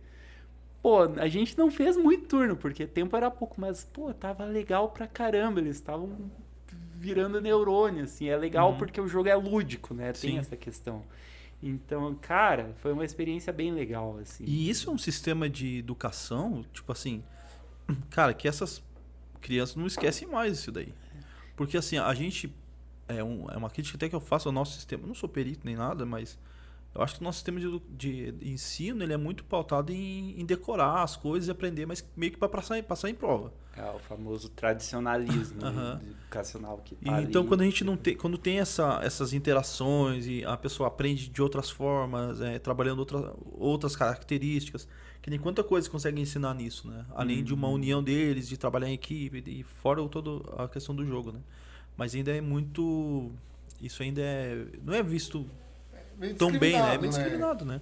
Ah, já trazer um jogo pra escola, cara, mas eles vão aprender com esse jogo, né? Sim, não, é muito discriminado. tanto- até o meu TCC, o meu, meu orientador dizia, olha, se você fosse apresentar na PUC ou na Federal, talvez seria um pouco meio... É um tema que não é muito tradicional lá. Talvez Uhum. tivesse um pouco de receio. É, mas eu fiz sobre representação brasileira no Civilization. Como o americano Vê o é, Brasil, né? vê o Brasil através do jogo, isso. E quais elementos históricos do Brasil eles colocaram nisso. E Mas- erraram muito? Cara, erraram algumas coisas. É, não é que erraram, é tudo uma visão de mundo, né? Por exemplo, é, o bônus do Brasil era o carnaval dentro O do jogo, né? O. É, alguns estereótipos. Eu nunca entendi o Blanca do Street Fighter no Brasil. pois é, enfim. Tem dessas. Então, eles ainda têm coisas que, principalmente quando é muito lúdico, eles querem só fazer a brincadeira mesmo, não Uhum. tem o estudo fundo. Civilization, que é um jogo histórico, tem um estudo por trás, tipo os pracinhas da Segunda Guerra. eles fizeram uma representação legal de alguns elementos culturais também. Então, mas é uma análise muito grande para um dia de podcast. é, e, mas voltando dessa experiência do jogo ainda, cara, as crianças aprendiam assim mais ou menos elementos geopolíticos, tipo, pô, tem, é bom, era um bom, era muito bom para uma civilização antiga, se eu fosse imperador, construir uma cidade perto de um rio por exemplo, dava o exemplo da civilização egípcia, do rio Nilo, uhum. é, da Babilônia, é, do rio Tigres e Eufrates, enfim. Cara, eles trabalhavam tudo com isso ali, entendeu? Daí trabalhavam tática de guerra, trabalhavam ah, o que foi descoberto primeiro pelo ser humano, entendeu? É, a cronologia, a linha do tempo, idade antiga, idade média, tudo eles, cara, eles eles eram um exemplo disso ali, bem uhum. forte, entendeu? Ah, que legal. Tá, muito legal mesmo. É, bem você falou, né? Traz. Você consegue trazer essa parte mais lúdica, ajuda muito, né? O aprendizado. a assimilar melhor, né? Com a cultura pop, né? Ah, interessante. Sim. É que você falou, cara, professor que tá antenado nisso, né? Que. Pô. É, é igual eu já, eu já ouvi de, de pessoas assim, do, que é do ensino aí público, que às vezes prefere procurar a matéria, o assunto que eles vão fazer a prova no YouTube com um professor que tem uma linguagem melhor do que ter uma dificuldade grande assim com o professor da sala de aula, né? É, então, doideira isso. Eu, eu, eu, acho que talvez falte se atualizar com as ferramentas que tem hoje em dia, né? Uhum. Pra melhorar. É, tem muita coisa que Nossa, pra... que viagem, tipo, automobilista, estão falando sobre Não, é, né? trocar ideia. Então, é, eu sou assim também, cara. E, nossa, eu sou completamente desvirtuado quando começo a bater papo. Cara, não, é gostoso assim, pô. Daí a gente vai trocando as ideias, já falamos aí de, de tudo que é um. Né, de um pouquinho de tudo, né? É, então, mas é o que eu falei, cara. Assim, a gente como piloto, cara, a gente não é uma máquina de pilotar. Uhum. Principalmente eu, que tenho outro estudo também. Nunca fui, sempre fui meio de humanas, né? Nunca fui o cara bom de conta, assim, tudo mais, sempre tive dificuldade. É, mas, cara, engraçado como ajuda. Porque, pô, a sensibilidade que eu tive para interpretar livro, assim, quando eu tava na faculdade desenvolvi muito isso para transformar em sensibilidade de acerto de carro, de sentir o carro dentro da pista. É, parece que é a mesma pecinha da, da, cabeça, sabe, que você usa. Então, isso me ajudou bastante. Que legal, mano. Só vamos dar um abraço aqui. Tem Mano, um pessoal fica à vontade. É, tá participando aqui. A Karina está na, na live aqui, Karina Silva. Ela tá falando entrevista top de hoje. Parabéns. É, nossa, não só de hoje, todas as semanas são top. A gente só traz convidado top, né? Olha isso. Mas obrigado por participar. é um nicho super valorizado. Não, obrigado, gente. Obrigado. Ah, mas a gente gosta de trocar ideia. E assim, a, a, nossa proposta sempre foi, cara, a gente quer conversar com, com todo mundo, assim. Tipo, desde o cara que trabalha num trampo normal e tem uma vida lá, mas ele vai ter muita coisa interessante mas pra é um trampo normal. A gente cara. trouxe Sim. um cuteleiro aqui que faz faca. Sim. É não, mas assim, aí, tipo, de várias áreas, entendeu? De vários uh... tipos de pessoas e tudo mais. Não só, a gente nunca quis nichar, vamos falar só com político. Vamos falar, entendeu? A gente vai colar com O que menos mundo. a gente trouxe político, eu acho, né? É. Hum. Mas a gente traz também, pô.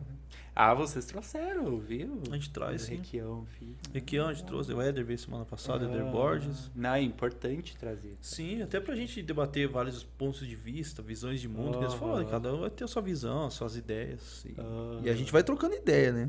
Hum. Mas é legal conhecer, tipo, um universo diferente, né? Que a gente tem noção, te gosta mas, cara, saber mais ao fundo, os detalhezinhos, uns negócios é, assim. É muito não... doideira você começar a ver automobilismo de dentro, assim, porque eu também via de fora tudo, né? Comecei como fã, como torcedor. Uhum. E daí tá lá no autódromo, ver de dentro e ver tudo o que acontece, desde da, da questão política dentro do esporte até a questão econômica, e daí juntar tudo isso com a questão de ser um profissional dentro do negócio que é uma virada chip muito grande você sair do amadorismo para o profissional, entendeu? Então requer uma dedicação completamente diferente. Uhum. Então, é, Agora você é. falou ali que, pô, você corre lá, tem uns, uns, figurões, né, cara? Tipo, você tá lá meio que assim, fazendo tua carreira ali, no, vamos dizer, no começo da tua carreira, né? Já alcançando boas, grandes coisas, mas está, né? Não, está fazendo tua carreira. Daí tem lá um Rubinho, um Felipe Massa, os caras que multicampeão da estoque mesmo. É louco, doideira, né, pra você olhar assim, né? Tipo, você tá correndo ali com uns, uns ídolos teus também ali, né? É, tipo, a questão da idolatria fica um pouco fora da Ah, não, já vai embora, né? Eu nunca fui muito cara de bajulatas, de pachecar, de ficar na tenda uma semana esperando um show do Justin Bieber. Nunca fui esse cara. Mas, é, cara, te- me aproximei com muito respeito, assim, de todo mundo. Tônica, né? Muito gente boa, entendeu?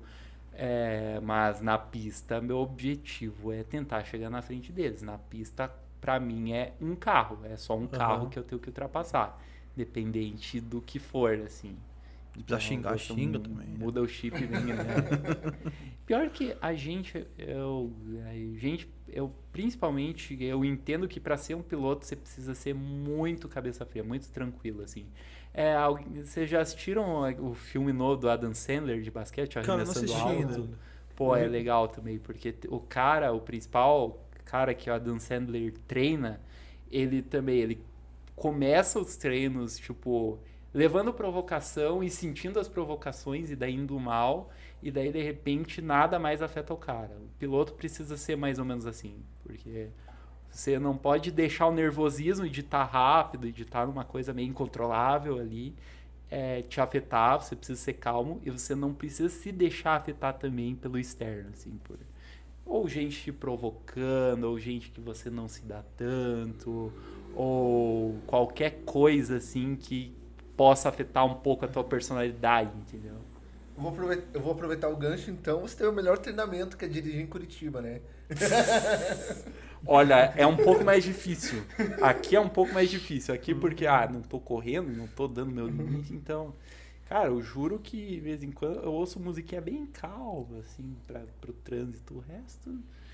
Você sabe dizer o que relaxar. acontece quando. Você sabe que o- a peça que a gente tem no nosso carro, que é a seta, quando a gente liga a seta, na verdade a gente está acelerando o carro de trás, né?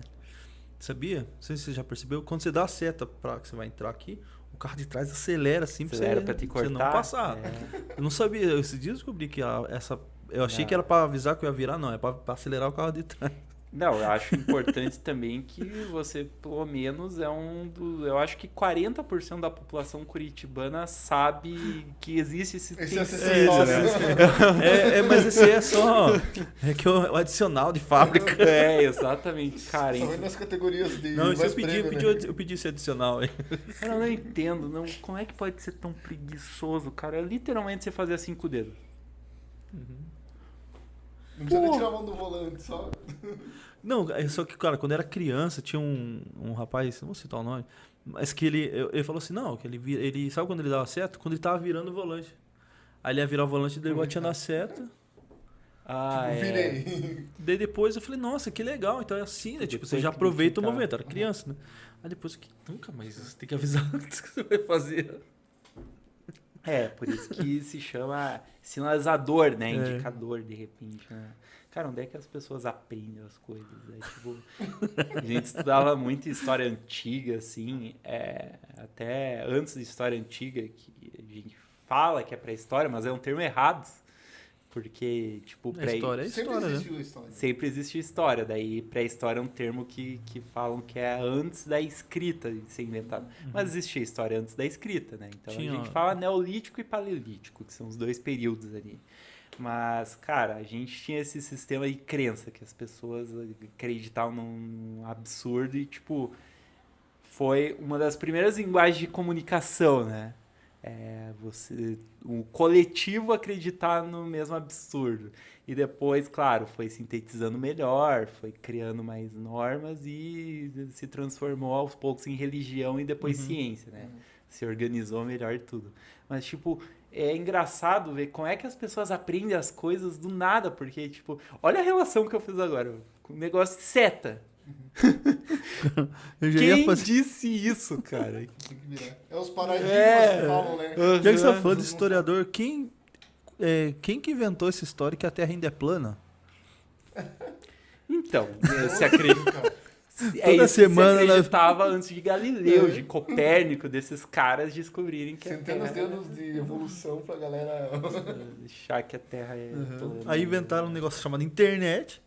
Que e o cara falou assim: peraí, Faz sentido. por que, que a Terra não é, é redonda? Não, aí tem um cara falando: não, a Terra é plana. Não, então é plana, pô. Porque olha só na linha do horizonte, o cara vai lá e coloca a régua. Já viu esse experimento? É, quer dizer, a tal da internet tem algo que se chama clickbait também, né, cara? Tem. E daí tem muita gente ganhando grana com essa tal da Terra plana. É aí que tá o segredo. O segredo é esse, né? Alguém tá ganhando dinheiro. Mas tem muito, né, cara? A gente vê a evolução e depois parece que chega um ponto que ela começa a voltar tudo de novo. Eu, eu até tenho uma teoria, né? A gente tá falando do, da pré-história e tal. Antes da escrita, tinha os desenhos rupestres, né? Você parou pra pensar que a gente tá regredindo porque os emoticons. é, hoje em dia, tudo figurinhas, negócio a gente tá se comunicando por desenhos, né? Eu acredito que, que, sei lá, não sei quanto tempo, mas em alguns anos nós vamos perder a, nós, humanidade, a capacidade de escrever. Porque a gente Olha, não escreve mais, né? eu- eu- esses dias eu fui assinar um, o meu cartão ponto. Cara, a minha letra tá horrível. Tô desaprendendo a, a escrever, né? A gente não escreve celular, mais, né? cara. Tem Chegava- dificuldade, né? Cara, mas, tipo, geralmente em história tem algumas linhas de pensamento, porque, cara, história é algo que tá em tudo, né? Então todo mundo opina sobre história, mas, cara, tem uma linha teórica de história que, tipo, a gente analisa que é, que é foda, assim, e, tipo, tem muito preceito pra você conseguir analisar história mesmo. E é a parada, tipo, que história a gente não fala em evolução e retrocesso, a gente fala em uma mola que vai e volta, tudo vai e volta? Então, tipo, é por isso que a gente explica algumas coisas políticas que, ah, dizem é retrocesso, mas, cara, a cultura é muito diferente de tecnologia. Se a gente for parar para pensar, uma parada com o nazismo, é, terminou a Segunda Guerra Mundial em 45, 50, as principais reverberações, né? É, mas, cara, foi há 70 anos, isso pra história é muito pouco É ontem. tempo. É ontem. Então por isso que a gente vê ainda, a gente tá falando de grupo neonazista. Falando. Cara, isso acontece.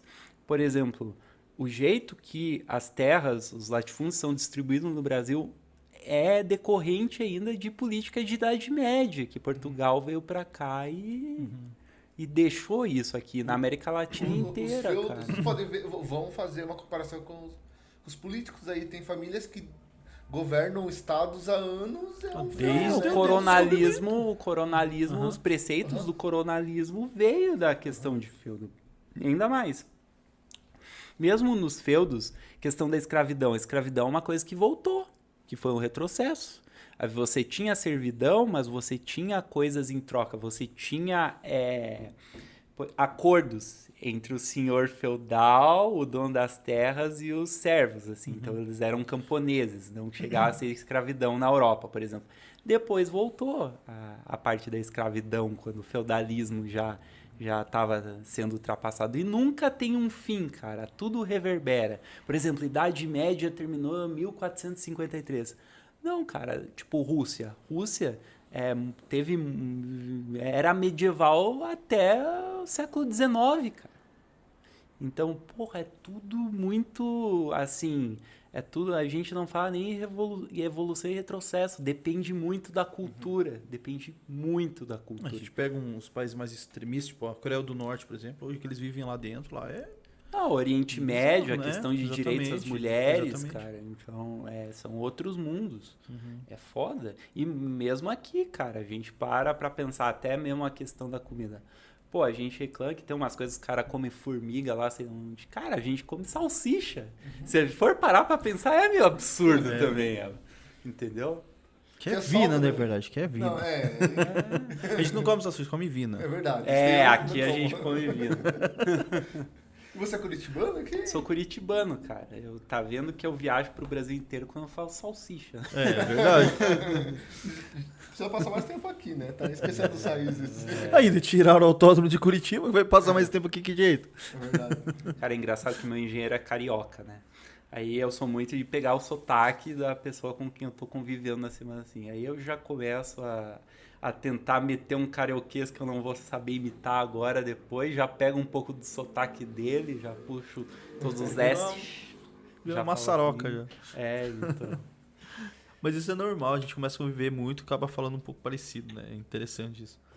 É sincretismo gíria, né? cultural, cara. E o Sincretismo. Brasil é gigante nisso daí, né? É uma cultura dentro de vários, né? A gente tem vários, como se poderia dizer, vários países dentro do mesmo país, né? Deixa eu te contar uma curiosidade, então. A gente já foi carioca. O estado do Paraná já pertenceu à capitania de São Vicente quando era tudo Rio de Janeiro até, até partes do Uruguai. Uhum. Então, e depois de um tempo esse nome se transformou para Rio de Janeiro e durante uns 15 anos a gente fazia parte do Rio de Janeiro aqui. Que Ainda bem que não nasci nessa época. É, Sem ser flamenguista. Não, não. Às vezes faz tempo. Ah, faz uns dias, né? É, Não, eu te contar uma curiosidade pra você, então. É, esse tempo apareceu um, um anúncio pra mim sobre cidadania portuguesa, né? Daí eu fui ver, me inteirar e tal, tudo mais. Vem de família portuguesa, né? Daí eu entrei em contato pra você conversar com eles e a menina falou assim pra mim: Ah, só pra saber uma coisa. O, a pessoa que veio de Portugal e tal, do seu parente ainda é vivo? Eu falei: Moça, vocês sabem que eles vieram em 1500, né? Não foi. Eles vieram em 1500, como é que o cara tá vivo? Eles vieram semana passada, ano passado. Porra, Não, é pra você como é que o cara vai estar vivo, cara? Se estiver vivo, meu Deus, me represente, né? É que veio muito imigrante na Segunda Guerra Mundial. Né? Mas Veio. mais, é, veio, mas veio mais italiano, ale- é, alemão, veio polonês, japonês, veio bastante.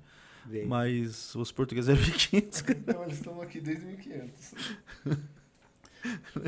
Não, Foda. tava assim, ó. no- Não, é, vai, vem, entre em contato e vê como é fácil. É fácil. Nossa, família genealógica é complicado. É, cara. tenso, cara. E às vezes eu piro nesse negócio, cara. Que eu penso assim, mano, eu não lembro quem. Tipo assim, eu não. Eu sei o nome do tipo do meu bisavô, eu sei os nomes, sim. Mas eu não sei uma parada que ele fez, ou uma história dele, ou uma parada assim. Eu falei, mano, o neto do meu filho não vai saber nada sobre mim? Dá uma bugada na minha cabeça, assim, né, cara? Tipo, O, o que eu tô fazendo? eu é, tenho que fazer alguma coisa. podcast. desse Fazer um tipo podcast. E sabe que no curso de história, cara, você é condicionado a não fazer nenhum trabalho sobre família, essas coisas, porque você vai adentrando, você vai pegando o coração da coisa que você tá investigando o passado da família, aí Uhum. você começa a descobrir que, pô, teu, teu tatara, tataravô era escravocrata. Então fez umas cagadas gigantescas. Teu bisa era nazista. E daí você tende, por questão de proximidade com a família, tentar defender, né? Você Aham. tira um pouco a neutralidade da imparcialidade. questão investigativa. Então é recomendado você não fazer muito essa questão sobre tua família, entendeu? Aham. Que louco. Não sabia disso aí. Parte mais Hum. ética pra não É, mas provavelmente se for pesquisar. história, né? Cara, é uma área extremamente complexa. Tem que ter Uhum. muita responsabilidade para você fazer as coisas assim sé- boas, porque isso afeta muita coisa. Sim. Mas o que eu pensei, tipo assim, não era tão longe, né, cara? Tipo, é o avô da minha mãe, cara. Entendeu? Do meu, os avós do meu pai. Tipo, eu, eu coloco a proximidade que eu tive com meus avós e tal. Você fala, não é tão longe, né, É, cara? não, você pega sete gerações. Se você pegar uma média de 80 anos por aí, né, na vida de uma pessoa. Claro que naquela época botava isso pra metade, Aham, expectativa de vida mesmo. 40 anos, né, mas... Que Maluco, né, cara? Imagine. Isso é muito louco pensar que a expectativa de vida era 40 anos. Ah, imagina, cara.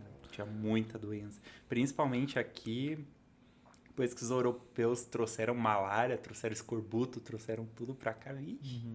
Diz eu tava vendo um. Com as viagens lá, não sei que canal que foi, de ciência, né? Eles falando que o que aconteceria se a gente pudesse voltar pro passado, né? Assim, possivelmente ia chegar lá e a gente ia exterminar com todo mundo, porque a gente ia levar um monte, monte de de doença que tá inativo no nosso corpo, que a gente tem imunidade, que a gente tem- é vacinado, e a gente ia levar pra um monte de gente que não. Mas é exatamente isso que aconteceu quando o europeu veio pra Uhum. cá. Porque, por exemplo, a gente fala, veio, por exemplo, 500 mil pessoas da Espanha pro México, né? Pros astecas. Aí eh, existia uma população lá de. Pode, é difícil, difícil pre- precisar, mas 8 milhões de pessoas. Como é que é, 200 a 400 mil pessoas chegaram lá em pouco tempo, mataram tanta gente? Cara, foi doença, foi muita doença que eles espalharam pra lá. Que eles não tinham imunidade, né? Porque pô, eles nunca tiveram contato com esses povos ou com doenças de, outra, de outro lugar do mundo. Então pegou e foi isso que dizimou mais. Acabou derrubando vi o, mais. Esses dias o Nostalgia postou É, eu um ia até comentar sobre isso. Bem interessante, né? Que o canal Nostalgia fez um, um- sobre, sobre a questão do- dos astecas, né? Só que dele até trouxe que quando eles chegaram, eles, os espanhóis chegaram, já era bem menor a população do que era do que era antes, auge, né? né? Porque eles mesmos eles já foram se, eles mesmos se mataram muito é, também, porque né? tinham vários povos do lado que queriam o Império Azteca, né? Aham. E tem uns nomes muito loucos. Tá, Tlatelolco, Tlahualpa, lá é muito louco. O principal deus deus é o deus rei, a serpente, o Quetzalcoatl, o deus sol. E é uma cultura muito doida, mas olha, você vê a questão de evolução e que é meio contestada em história. Lá, educação, o, o filho do imperador estudava com o, com o cara que era camponês. Lá você tinha educação livre para todo mundo. Que Há louco, né? 700, 800 anos atrás. Talvez era mais democracia do que aqui, né? É. Se for pensar, né? Aí você vê, e saúde também, com o que eles tinham lá, curandeiro era para todo mundo. Não, e o sistema de, de saneamento lá deles era... É, de irrigação, tinha os irrigação. A negócios Europa legal. aprendeu muita coisa eles, muita coisa, e trouxe muita coisa também, sério. Aprendeu muita coisa, não querem admitir, mas Uhum. aprenderam muita coisa. Pô, pegando esse gancho, esses dias eu, eu ouvi aquele boato que existia uma civilização que encontraram na Ah, Amazônia. Cara, tenho que pegar, é, mas é doida essa... É, meio conspiratório. É, né? conspiratório, mas é que assim, eu, eu vi um pessoal falando né, que tipo, tem muita coisa na, na, na Amazônia, né? Tipo, tem muita coisa lá que eles vão descobrindo, que sempre sempre estão explorando e descobrindo, espécie né? de Atlantis na É, parada, só que eles mas, falando cara, que o- Só que daí o cara, me, o cara que tá falando assim me fala que a cidade é de 450 milhões de anos. Eu falei, moço, Não, não, moço. Não, Mais velho que os dinossauros, que jeito, tio? É. Cara, mas é uma baita de um, é um Mas é baita um campo de investigação que agora que surgiu as notícias, né? Eu nunca me debrucei muito sobre. É, já tinha ouvido falar, já tinha ouvido que os locais falavam sobre essa cidade, mas é tudo no campo do mito, da É. lenda, né? Que ninguém foi muito atrás ainda. Pô, mas agora vai ser um campo legal de investigação. Cara, eu ia me, a- eu ia me amarrar, assim, de... Aham. É que tem uns. O- os anticonspiratórios ficam falando que é uma forma de deles esconderem os BO da Amazônia, meio que tirar o foco, Uma né? cortina de fumaça É. Porque tá rolando toda essa questão aí com ambiental. ambiental, com é, briga com o presidente, daí soltaram essa aí meio que pra dar uma. Tipo, tem os dois lados falando, né? E qual é o real, qual não é. Aí. É. Só indo lá pra saber. Entendi disso. Quer dizer, Ô, vamos ter que chamar o Gustavo pra fazer qualquer dia fazer um, um, um documentário sobre história aí, uns, Porra, uns assuntos é interessantes. Pô, eu Pô. me amarro porque, cara, é um, eu acabo falando bastante sobre automobilismo, gosto pra caramba também, mas história também, cara, é sensacional, assim, tipo, dá altos papo legal, assim, e dá pra falar sobre muita coisa, muita coisa. Isso que é o foda, história a gente estuda muita coisa diferente, assim, cara, muita. E a história é diferente da ciência convencional, que você vai no laboratório você reproduz aquilo que, que você está teorizando. Na história você tem que investigar. É fragmentos, né? Vai, e você vai tem que saber um pouco de tudo, cara. Aham. Eu, se fosse bom de matemática, seria a melhor história, porque daí eu conseguiria explicar muito melhor o progresso técnico do Leonardo da Vinci, por exemplo. É. E explicar a história da aviação, do automobilismo, de tudo e afins de máquinas e, e humanos em conjunto, e várias outras coisas, né? Que o humano, biologicamente falando também. Tem um cara que é o que é pós-doc em biologia e história, né, que é o Hayari, que é autor do livro Homo Sapiens, que virou best-seller, que o cara tem essas duas vertentes. E daí é massa pra caralho também. né? Ah, Assunto bem denso. E ah, Verdade? Não, a gente achou que é só falar de, de corrida aqui, o Não, cara tá dando aula de história pra nós aqui, daí. Não, e, e é bem interessante, nós fizemos, por exemplo, há dois anos atrás, né, a história sobre o Almirante Tamandaré. O do- quando teve o aniversário de 130 anos de Almirante Tamandaré, a gente resolveu fazer um documentário aqui pelo Tamandaré Notícias, né? ah, legal. E é interessante, a gente foi atrás de pessoas que, que tinham estudado, de livros, e, e era um assunto assim que a gente não achava fácil, né? A gente não aprendia na escola, e foi interessante pra gente, assim, de saber que Tamandaré já fez parte de Curitiba, já fez parte de Colombo, de Rio Branco do Sul, foi recriado, né? Já mudou umas três vezes de nome, foi Timoneira, foi Pacotuba. Uhum. E, em, em 1996 ainda dividiu ainda que foi criado o Campo Magro ainda. Né? Sim, uhum. sim. Então, e é recente, 96. Muito recente, cara. E também. Mas uhum. não se estuda muito na escola, é que só uma vertente história regional, né, cara? Uhum. E eu acho, cara, é fundamental isso, porque é a partir das pequenas coisas que as coisas viram grandes, assim, na história também. E também porque só depois dos anos 80 que a gente permitiu novas fontes, tipo cinema como fonte, música como fonte histórica, porque antes era tudo documento oficial tinha aval oficial, o Estado guardava muita uhum. coisa também, né, que não poderia era ser investigada, versão, né? arquivada. Né? Era uma versão, uma versão que muito museu ainda tem como fixa, né? Então, é só a partir dos anos 80, 70, 80, na nossa historiografia que a gente conseguiu aí investigar a partir dos filmes e a partir de tudo também a, a galera do povão mesmo também. Não era só mais a ah, rei, presidente e diário oficial. Era a galera que ralava, a galera que e, tipo, e várias coisas, história de cidade, grande, pequena, tudo que não era documentado antes. Uhum. E daí foi feita arqueologia atrás disso, pegou escavação para descobrir história de igreja, de capelinha pequena, de tudo, porque, cara, isso muda a percepção de história do Brasil como um todo. Sim. E ainda mais a gente descobriu que não dá para confiar neles, né, nos governantes aí. Né? Imagina, só daqui a 100 anos tem uns caras com os caras sabendo uns BO aí que tá rolando a presidência aí, né?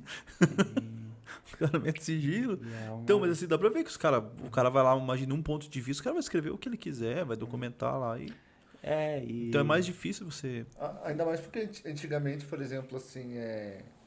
o acesso à informação e as pessoas que sabiam escrever era, era, eram as pessoas mais elitizadas, né? Então, resumindo, a maior parte da história foi foi, foi por esse viés, né? É, e daí o que eu tinha na época, isso pode pegar anos 70, tudo mastigado, a TV mal e mal pegava, você via na TV, ou você via... Rádio, né? Às vezes tinha, tinha o cara que corria gritando as notícias do jornal, né? Porque tinha muita gente que não sabia ler, mesmo nos anos 60, 70, né? Então, o rádio, quando pegava... É, então, cara, era limitado mesmo. A internet possibilitou a gente procurar diversas informações de diversas fontes, mas a gente tem que também, às vezes, controlar porque é muita coisa. E daí, para saber ler, para filtrar, tanto é que você vê uma coisa no Facebook, você passa lá, você vê que a galera nem leu, entendeu? É, lê título só, né? É. Cara, você falando disso, eu, esse tempo eu vi aquele documentário do Pelé, né, na Netflix, e tem e tem uma cena que me chamou muita atenção, cara, que foi acho que na Copa de 58, tem uma, eles mostram assim uma filmagem do, acho que no Rio de Janeiro, Copacabana talvez. E hum, tava um monte de gente assim na praça, cara, tipo, não dá para contar quanta gente assim. E alto, alto, muitos altos falantes que era a narração do jogo, cara. Então estavam todo mundo lá para escutar o jogo. Hum. Cara, fica, mano, isso é inimaginável hoje em dia, né, cara? Hoje em dia todo mundo consegue assistir o jogo da Copa, uhum. porque liga o celular e assiste, entendeu? em alta é... definição. Antigamente os caras vinham pra praça pra escutar o é, jogo, cara. cara. A informação mudou até o comportamento. Né? A questão uhum. do cinema. A questão do cinema era muito foda, porque quando começou, o Orson Welles foi pra cá, o, tipo, fez uma... O Orson Welles é o cara que fez o Cidadão Kane, que é tido um dos maiores filmes da história, assim. É, foi para cá na época do Zé Carioca, essas coisas que os Estados Unidos está investindo muito forte aqui. Cara, nessa época, cinema, quando trazia o projetor, trazia tudo, montava no meio da praça e era evento uhum. nacional, era o evento da cidade. Tinha gente que é, desmarcava casamento pra Nossa. ir ver o cinema lá, porque era o ápice, cara. Montava na praça e se reunia toda a cidade para ver. É uma experiência única. Então você vê como muda a percepção. É muito louco isso, como as coisas começam. Elas vão evoluindo, né? E vão mudando, né? E hum. como e assim os últimos 20, 30 anos mudou muito rápido, né? Hum. Então a gente está tendo saltos de tecnologia assim é engraçado. Cara, coisas há 10 anos atrás que eram revolucionárias, cara, hoje em dia é muito obsoleto, cara. Você fala, nossa, mano. E a tecnologia não acompanha a cultura. Isso é uma grande discussão também. Porque nossa cultura, a gente. o cérebro humano, digamos assim, você fica 3 mil anos, por exemplo, questão de comer carne. A gente se desenvolveu caçando e comendo carne e tudo mais. Cara, para readaptar isso numa sociedade inteira, por exemplo. Muda uma cultura, né? É, muda uma cultura. Economia também, cultura, economia. Mesmo. É, e, tipo, tem hábitos que a gente tem que a gente dificilmente, tipo, é muito mais é, rápido o avanço tecnológico que a gente permite no, no cérebro. Então a gente não consegue processar. Uhum. Então a gente vê que a internet tem pessoa que fica doida na internet, cara. Fica. A gente vê o Twitter. O Twitter é uma coisa muito louca. Você não consegue ter uma discussão, já não. tem muito é, comentário. É, é a rede social mais tóxica. Né? A melhor, a melhor recomendação do Twitter é não tenha conta.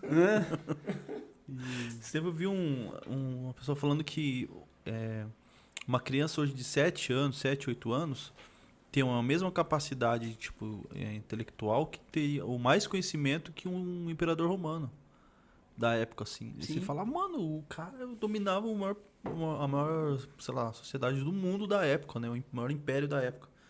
E hoje um, a informação que uma criança de 8 anos tem é mais do que aquele cara teria, né? De informação e de processamento, uhum. sim. A gente foi desenvolvendo essa parte, mas ao mesmo tempo tem outras sabedorias que a gente perde bastante. Cara, a gente não conseguiria viver a gente tem que se colocar no nosso tempo porque a gente não conseguiria viver naquela época. A gente não teria o instinto de sobrevivência. Aí que estava a inteligência é. dos povos. Ah, sim. O instinto de sobrevivência de viver com aquilo que eles tinham, cara. Uhum. É, o que eles faziam e como viver durante muito tempo com aquilo. Permeando doença, permeando com os hábitos, cara. Como produzir alimentação, como estocar alimento, cara. O trabalho, que era trabalhar, descansar num... Uhum numa época daquelas, cara. Não tinha luz, não tinha. É, até hoje eu fico pensando, cara, como que eles sobreviveram? Como que eles conseguiram não ser extintos? É. A humanidade conseguiu passar por isso, né? A, a gente vê pela, pela época da pandemia, né? Como a gente sofreu, né? E olha que a gente tinha acesso ainda a recursos, a gente, só pelo fato de isolamento social e algumas uhum. coisas assim, já houve um, não só um, uma crise de sanitária, né, por causa da doença, mas, mas também várias pessoas ficando doentes até mental, né? Teve, teve muito. Esses dias eu vi um pessoal comentando, é, até o Sérgio Sacani tá falando lá do Ciência Enfim, sobre a questão da exploração de Marte, né? Que uma das grandes dificuldades é porque é, é entre 7 e 8 meses para ir para lá, né? Sim. Ah, como que a gente vai confinar, sei lá, 200, sei lá quantas pessoas vão mandar, mas um grupo de pessoas para ir para lá, ficar tanto tempo confinadas e não sei o quê. Daí eu só vi um cara comentando, mano, e as caravelas, cara, que os caras saíam no meio do mar, ficavam, sei lá quantos meses, meses e muitos meses lá no mar, só os caras, mano. Então é um outro, um outro, é um outro inteligência, outro tipo, outra época, né, cara? E os caras eram resilientes demais pra, pra fazer isso, né? E a gente sempre acha que tá muito avançado, cara. Uhum. É, tem o filme Mestre dos Mares, não sei se vocês já viram. Acho que eu vi esse filme. É, que o cara tá no século XIX e fala, não, é, é, impressionante a tecnologia que chegou do ser humano. Tá falando da tecnologia da caravela do Napoleão, que eles estão uhum. enfrentando é, a, a, fragata do Napoleão, o navio do Napoleão com um barco muito menos avançado, digamos assim. Parece eu na história.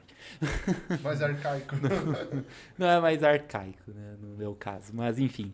É, e daí eles estão impressionados com as tecnologias que desenvolveram até então. E não tinha carro naquela época, não tinha eletricidade ainda naquela época. Então a gente sempre acha que está desenvolvido. Uhum. O Império Romano também, os caras provavelmente acharam, nossa, a gente é fodão, a gente não vai conseguir.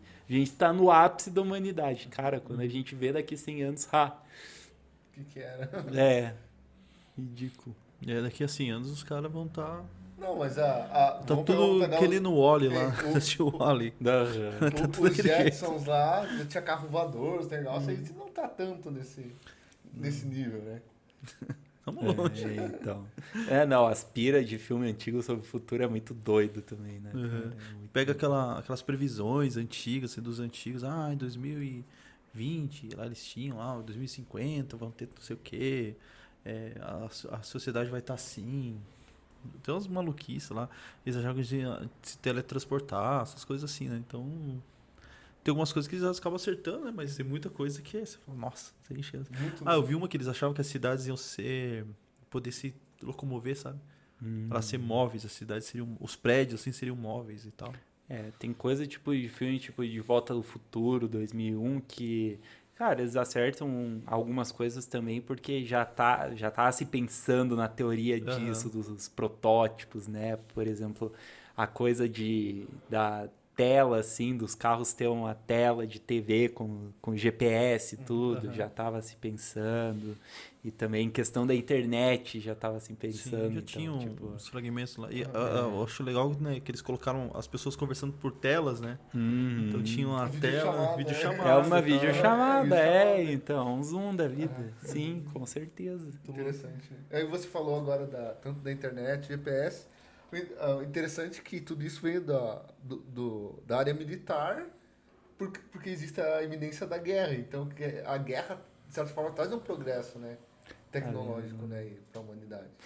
Trouxe em certos momentos, mas eu acredito, eu sou fiel tipo, em acreditar que seriam coisas que com o tempo seriam desenvolvidas pela, pela humanidade por meio de, assim, a partir do momento que o ser humano ficou sedentário, ele quis aumentar o conforto disso. Então, o ser humano sempre se desenvolve a ponto de estar tá sempre mais confortável. Exato. A que move o mundo. Uhum. Desde quando virou sedentário lá na Revolução Agrícola. Eu estou falando de 10 mil anos antes de Cristo, cara.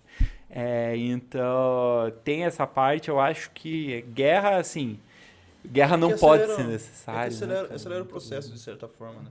É, acelera o processo, é, mas é instinto de sobrevivência, não é nem questão de. É instinto de sobrevivência. Que daí é um humano contra o outro, mas o instinto uhum. de sobrevivência é, é tanto é o mesmo. que eu né? acho que a maior evolução que a gente teve, não, talvez não a maior, mas uma grande evolução que a gente teve foi na corrida espacial, né?